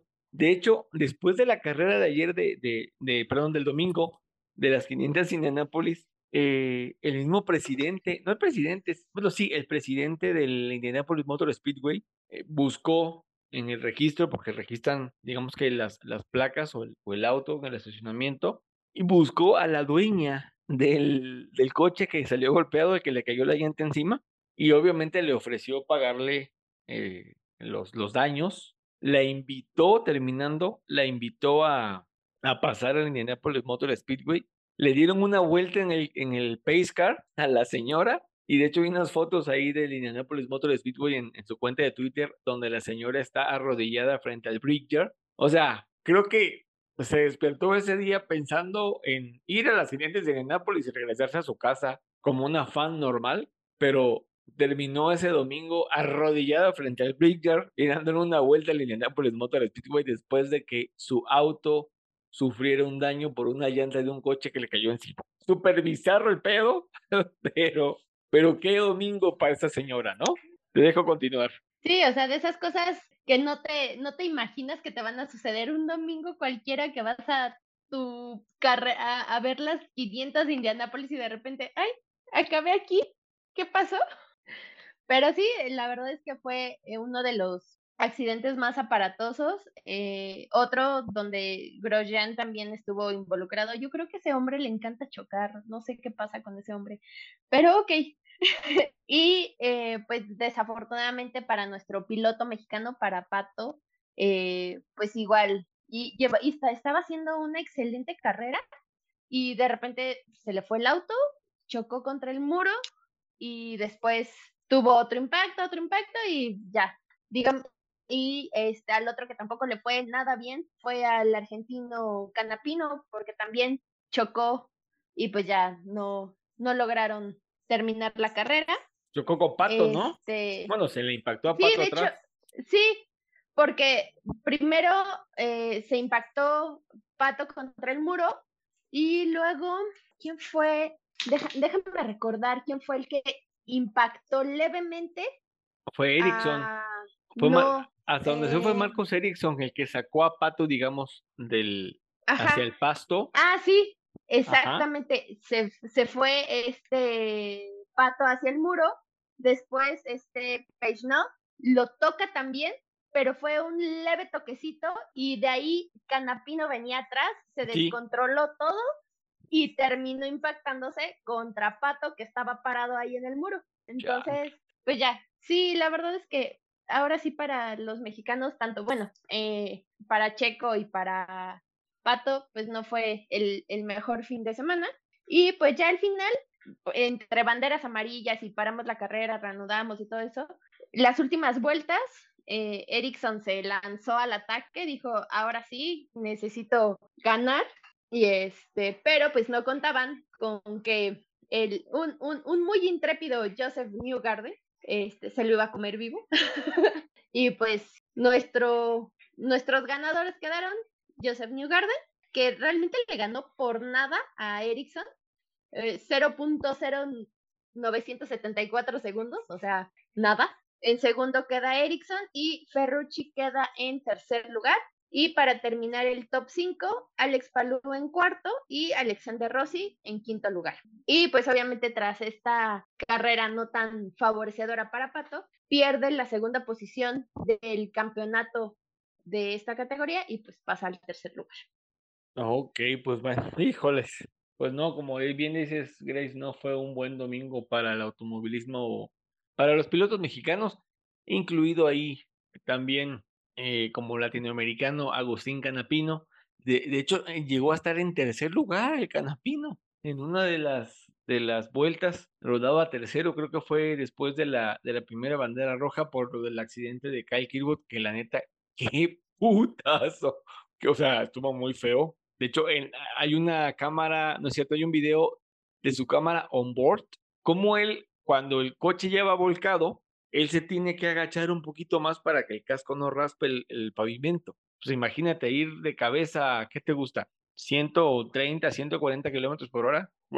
Sí, Ah. porque de hecho la cámara que va arriba en el auto, o sea, que es como la onboard superior, esa pues obviamente en el impacto quedó destrozada, pero la que va, justo la que mencionas, es la toma que va como a la altura del volante, que es la Ajá. que va enfocándolos directamente a ellos. O sea, eso es ver ese tipo de tomas es, es impactante porque pues justo va en el momento del accidente y pues ahí te das cuenta si el piloto va bien, Sí, si claro. está consciente, si no tuvo algún otro daño o no sé, o sea, la verdad es que ese tipo de tomas creo siento que ayudan muchísimo y son impactantes. muy impactantes. Y ya para cerrar el, este segmento de IndyCar, la próxima carrera es este fin de semana. El domingo 4 de junio tenemos el Gran Premio de, de Chevrolet de Detroit, ahí en la capital del motor en Estados Unidos. Y pues bueno, vamos a darle seguimiento a esa, a esa carrera. NASCAR.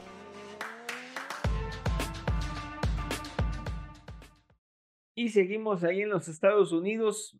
Juan Carlos nos va a platicar de otra carrera caótica de NASCAR en este caso, pero que se celebró en Charlotte. Juan Carlos, platícanos cómo estuvo la Coca-Cola 600. Creo que ha sido la carrera más larga de NASCAR en la historia. Échale. Así es, Racers, traemos como siempre información de la NASCAR Cup Series. El round número 14 de la temporada 2023 llegó a Charlotte el pasado fin de semana para celebrar la Coca-Cola 600, pero literalmente se les aguadó la fiesta. Las actividades tanto del sábado como del domingo se pospusieron por la intensa lluvia hasta el día lunes. Pero, ¿cómo se determina la parrilla de salida en este tipo de situaciones donde no hay actividad ese fin de semana en NASCAR? Bueno, pues la pole position se le otorga al ganador de la última carrera y ustedes pensarían que sería Kyle Larson quien ganó la All Star en Wilsboro la semana pasada, pero no. Hay que recordar que esta carrera fue de exhibición y no era puntuable, así que la pole position fue para William Byron, quien ganó en Darlington. Y bueno, después de la pole, las demás posiciones se establecen de acuerdo a una métrica de rendimiento en donde el 15% lo da la posición de tiempo de vuelta más rápida, el 25% más la, la posición final de carrera del piloto, otro 25% la posición final de carrera del propietario y el último 35% la posición en puntos del propietario en esa carrera. Y después de toda esta complicada operación matemática, el top 10 se acomodó de la siguiente manera con Byron en primer lugar, seguido de Harvick, Keselowski, Hamlin, Bush, Elliott, Wallace, Blaney, Bell y en décimo lugar cerrando Stenhouse Jr. Finalmente la carrera se pudo realizar el día 29, lunes 29 a mediodía y toda esta demora valió la pena para un solo piloto que fue Ryan Blaney, a quien esta carrera le trajo una victoria que también ya estaba muy, muy, muy, pero muy demorada. Y después de 59 carreras sin victoria, por fin Ryan Blaney volvió a subirse en lo alto del podio liderando 163 vueltas de las 400 pactadas, no tuvo rival en la última parte de la carrera y dominó fácilmente, seguido de William Byron, que fue el segundo piloto más dominante con 91 vueltas lideradas. Algunos de los momentos más impactantes de la carrera fueron el accidente del ganador de la All Star, Kyle Larson, quien en la vuelta 375 hizo un tropo que terminó llevándose a Gibbs, a Bell y a Joy Logano. Y el incidente que fue más polémico fue el de Hamlin y Elliott en la salida de la curva 4, con Elliott golpeando el auto de Hamlin y enviándolo hacia la barrera exterior en una maniobra de chase que no parecía muy limpia y que bueno, fue investigada posteriormente al final de la carrera. El top 10 quedó de la siguiente manera con Ryan Blaney, William Byron, Truex, Wallace, Reddick, Bush, Stenhouse Jr., Busher, Dillon y cerrando el top 10, Zane Smith, nuestro compatriota Dani Suárez, bueno, quedó en el lugar número 23, completando un fin de semana de pesadilla para los mexicanos en las grandes categorías. La próxima carrera será el 4 de junio para la Enjoy Illinois 300 en el World Wild Technology Raceway y como siempre en Somos Racers tendremos, tendremos los resultados de esta fecha. Pero un mexicano al que no le fue tan mal este fin de semana en el extranjero y hablamos del joven Andrés Pérez de Lara, quien en la Arca Menor Series en Charlotte terminó en séptimo lugar después de haberse hecho con el segundo lugar en la clasificación en una carrera donde por tercera ocasión consecutiva el, el talento de Jesse Lop se impuso para colocarse como el dominador absoluto de la categoría. Pero bueno, para Pérez de Lara este resultado no es malo, sigue destacando entre los cinco mejores eh, de toda la parrilla y como el extranjero mejor posicionado, algo que está dejando muy buena impresión en esta categoría de desarrollo de la NASCAR de Estados Unidos. Pero la energía y los compromisos de este talento mexicano no paran y después de esta competición se trasladó para participar en la NASCAR México Series en Querétaro y ahí nos regaló un momento para compartir con Somos Racers y esto fue lo que nos contó. Andrés, tus primeras impresiones o tus impresiones, más bien dicho, después de la jornada que tuviste el viernes ahí en Charlotte, eh, ¿cómo consideras que fue tu carrera? ¿Qué calificación le darías del 1 al 10? Sí, bueno, yo diría que fue un, un 9, fue una, un fin de semana positivo, eh, que tuvimos muy buena velocidad, pero bueno, es una pista complicada. Tuvimos que arrancar en la última posición por un ajuste, pero calificamos en segundo. Entonces, una pista complicada, la verdad, con muchos factores. Eh, no jugaron muchos a nuestro favor, pero bueno, mostramos buen ritmo en, en, la calificación en las prácticas y bueno, vamos avanzando, que es lo positivo. Entonces, todavía quedan muchas carreras y bueno, haciendo muy buen trabajo con el equipo, todo el mundo está, eh, estamos haciendo muy buenos resultados y bueno, estoy muy contento con el trabajo y listos ahora para un fin de semana aquí en México, eh, en Querétaro, una pista donde el año pasado tuve la primera victoria, entonces, pues bueno, con muchas expectativas. Perfecto, Andrés. Por ahí tu, estuvimos viendo algunos este, sneak peek de la, de la carrera de Arca Vimos por ahí que tuviste un despiste, ¿fue así? Sí, bueno, hubo un choque justo delante de mí, casi me veo involucrado, pero bueno, se salvó y, y bueno, acá acabamos con un coche entero, que es lo importante, eh, a seguir mejorando para trabajar en el coche eh, y bueno, a seguir desarrollando, trabajando en el simulador y, y pues bueno, es, es, todo lo que nos queda, ¿no? Aprender de la carrera para la siguiente que es en, en Berlín, Michigan y bueno, y la siguiente eh, que es de intermedia, que es en, en si no estoy seguro, en Kansas. Entonces, bueno, pues a seguir trabajando y bueno, ahorita este fin de semana enfocándonos en México. Que siguen los éxitos en Arca, Andrés. Gracias. Gracias. Y Racers, antes, antes de, de despedirnos de este programa 73, quiero hacer un reconocimiento muy especial al club F1 de Checo Pérez en Querétaro, atinadamente dirige el profesor Adrián Barba, que hizo un muy buen esfuerzo para reunir a muchos fanáticos de Fórmula 1 allá en Querétaro. El profe y también por ahí el buen amigo Iram, el famoso coach de el programa En el Garage, por ahí se juntaron, armaron este proyecto y hoy tienen el fandom más grande de Fórmula 1 que hay ahí en, en Querétaro. Se reúnen prácticamente cada domingo o cada que hay gran premio para ver las carreras en lugares que acuerdan ellos para ir a desayunar, para ir a, comer. Tuve la oportunidad de, reunirme con ellos para ver el Gran Premio de Miami, pues cuando fue el Gran Premio de Miami, va. y la, la, neta, un ambiente súper padre, familias, parejas, eh, grupos de amigos que se reunieron en un restaurante allá al norte de Querétaro y la neta se puso muy, muy padre. Siempre respeto, siempre mucha camaradería, amistad. Disfrutaron muy, mucho, mucho la carrera todos los que asistieron. Y búsquenlos en Facebook, están como Club F, Club Checo Pérez, perdón, Club Checo Pérez Querétaro. Así lo, lo buscan, ahí así lo encuentran. Ahí van, están subiendo fotos de las reuniones, fotos igual noticias importantes relacionadas a Red Bull, a Checo Pérez, a Fórmula 1. Entonces, Racers de Querétaro, si quieren tener un grupo con el cual reunirse para ver los grandes premios, aunque sea a las 7 de la mañana, esos cuates arman algo y se reúnen para ver Fórmula 1 tempranito, tempranito. Recuerden que estos, que después de Canadá, de Canadá hasta Singapur, todos los grandes premios van a ser por la mañana, muy temprano, 7, 9 de la mañana más o menos. Luego viene el de Qatar, que es a las 11 de la mañana, que está decente, y de ahí viene Japón, medianoche, y ya saben, ¿no? Entonces, búsquenos en Facebook, están como Club Checo Pérez Querétaro, eh, Never Give Up, algo así dice el, la página, y ahí los van a encontrar. Se ponen en contacto con ellos, tienen un grupo de WhatsApp, se organizan igual para ver los grandes premios, como les digo, se van a desayunar, a comer, a cenar, se pone buenérrimo la cosa y créanme, se la van a pasar muy, muy, muy padre eh, con este club de, de, fans de Checo Pérez. Ahora sí, Racers, muchas gracias por haberse quedado hasta el final de este programa. Espero hayan disfrutado la entrevista con Abraham Calderón. Abraham Calderón, como te dije ahí en, en NASCAR en Querétaro, te salé con la entrevista, padre. te mando un abrazote, Abraham. Y pues nada, eh, espero que hayan disfrutado del programa, espero que les haya gustado, que hayan disfrutado también el contenido que les trajimos este martes. Y pues nada, ojalá hayan también aprendido más de automovilismo de lo que ya, de lo que, de lo que querían aprender. Eh, Irina, gracias una vez más por tu tiempo, por tus aportes, por la información que nos diste este martes.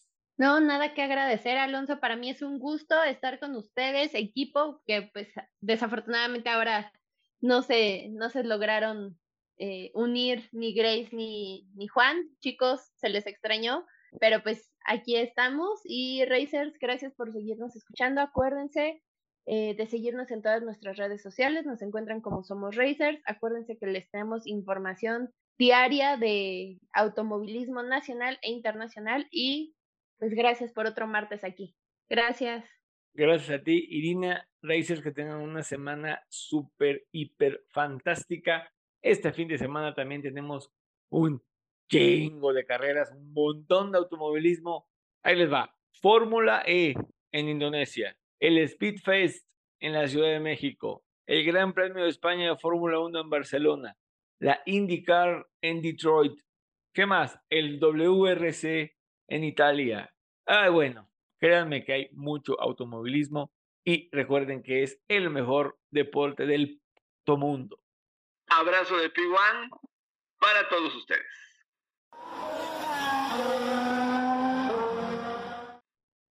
¡Agua en mi mente!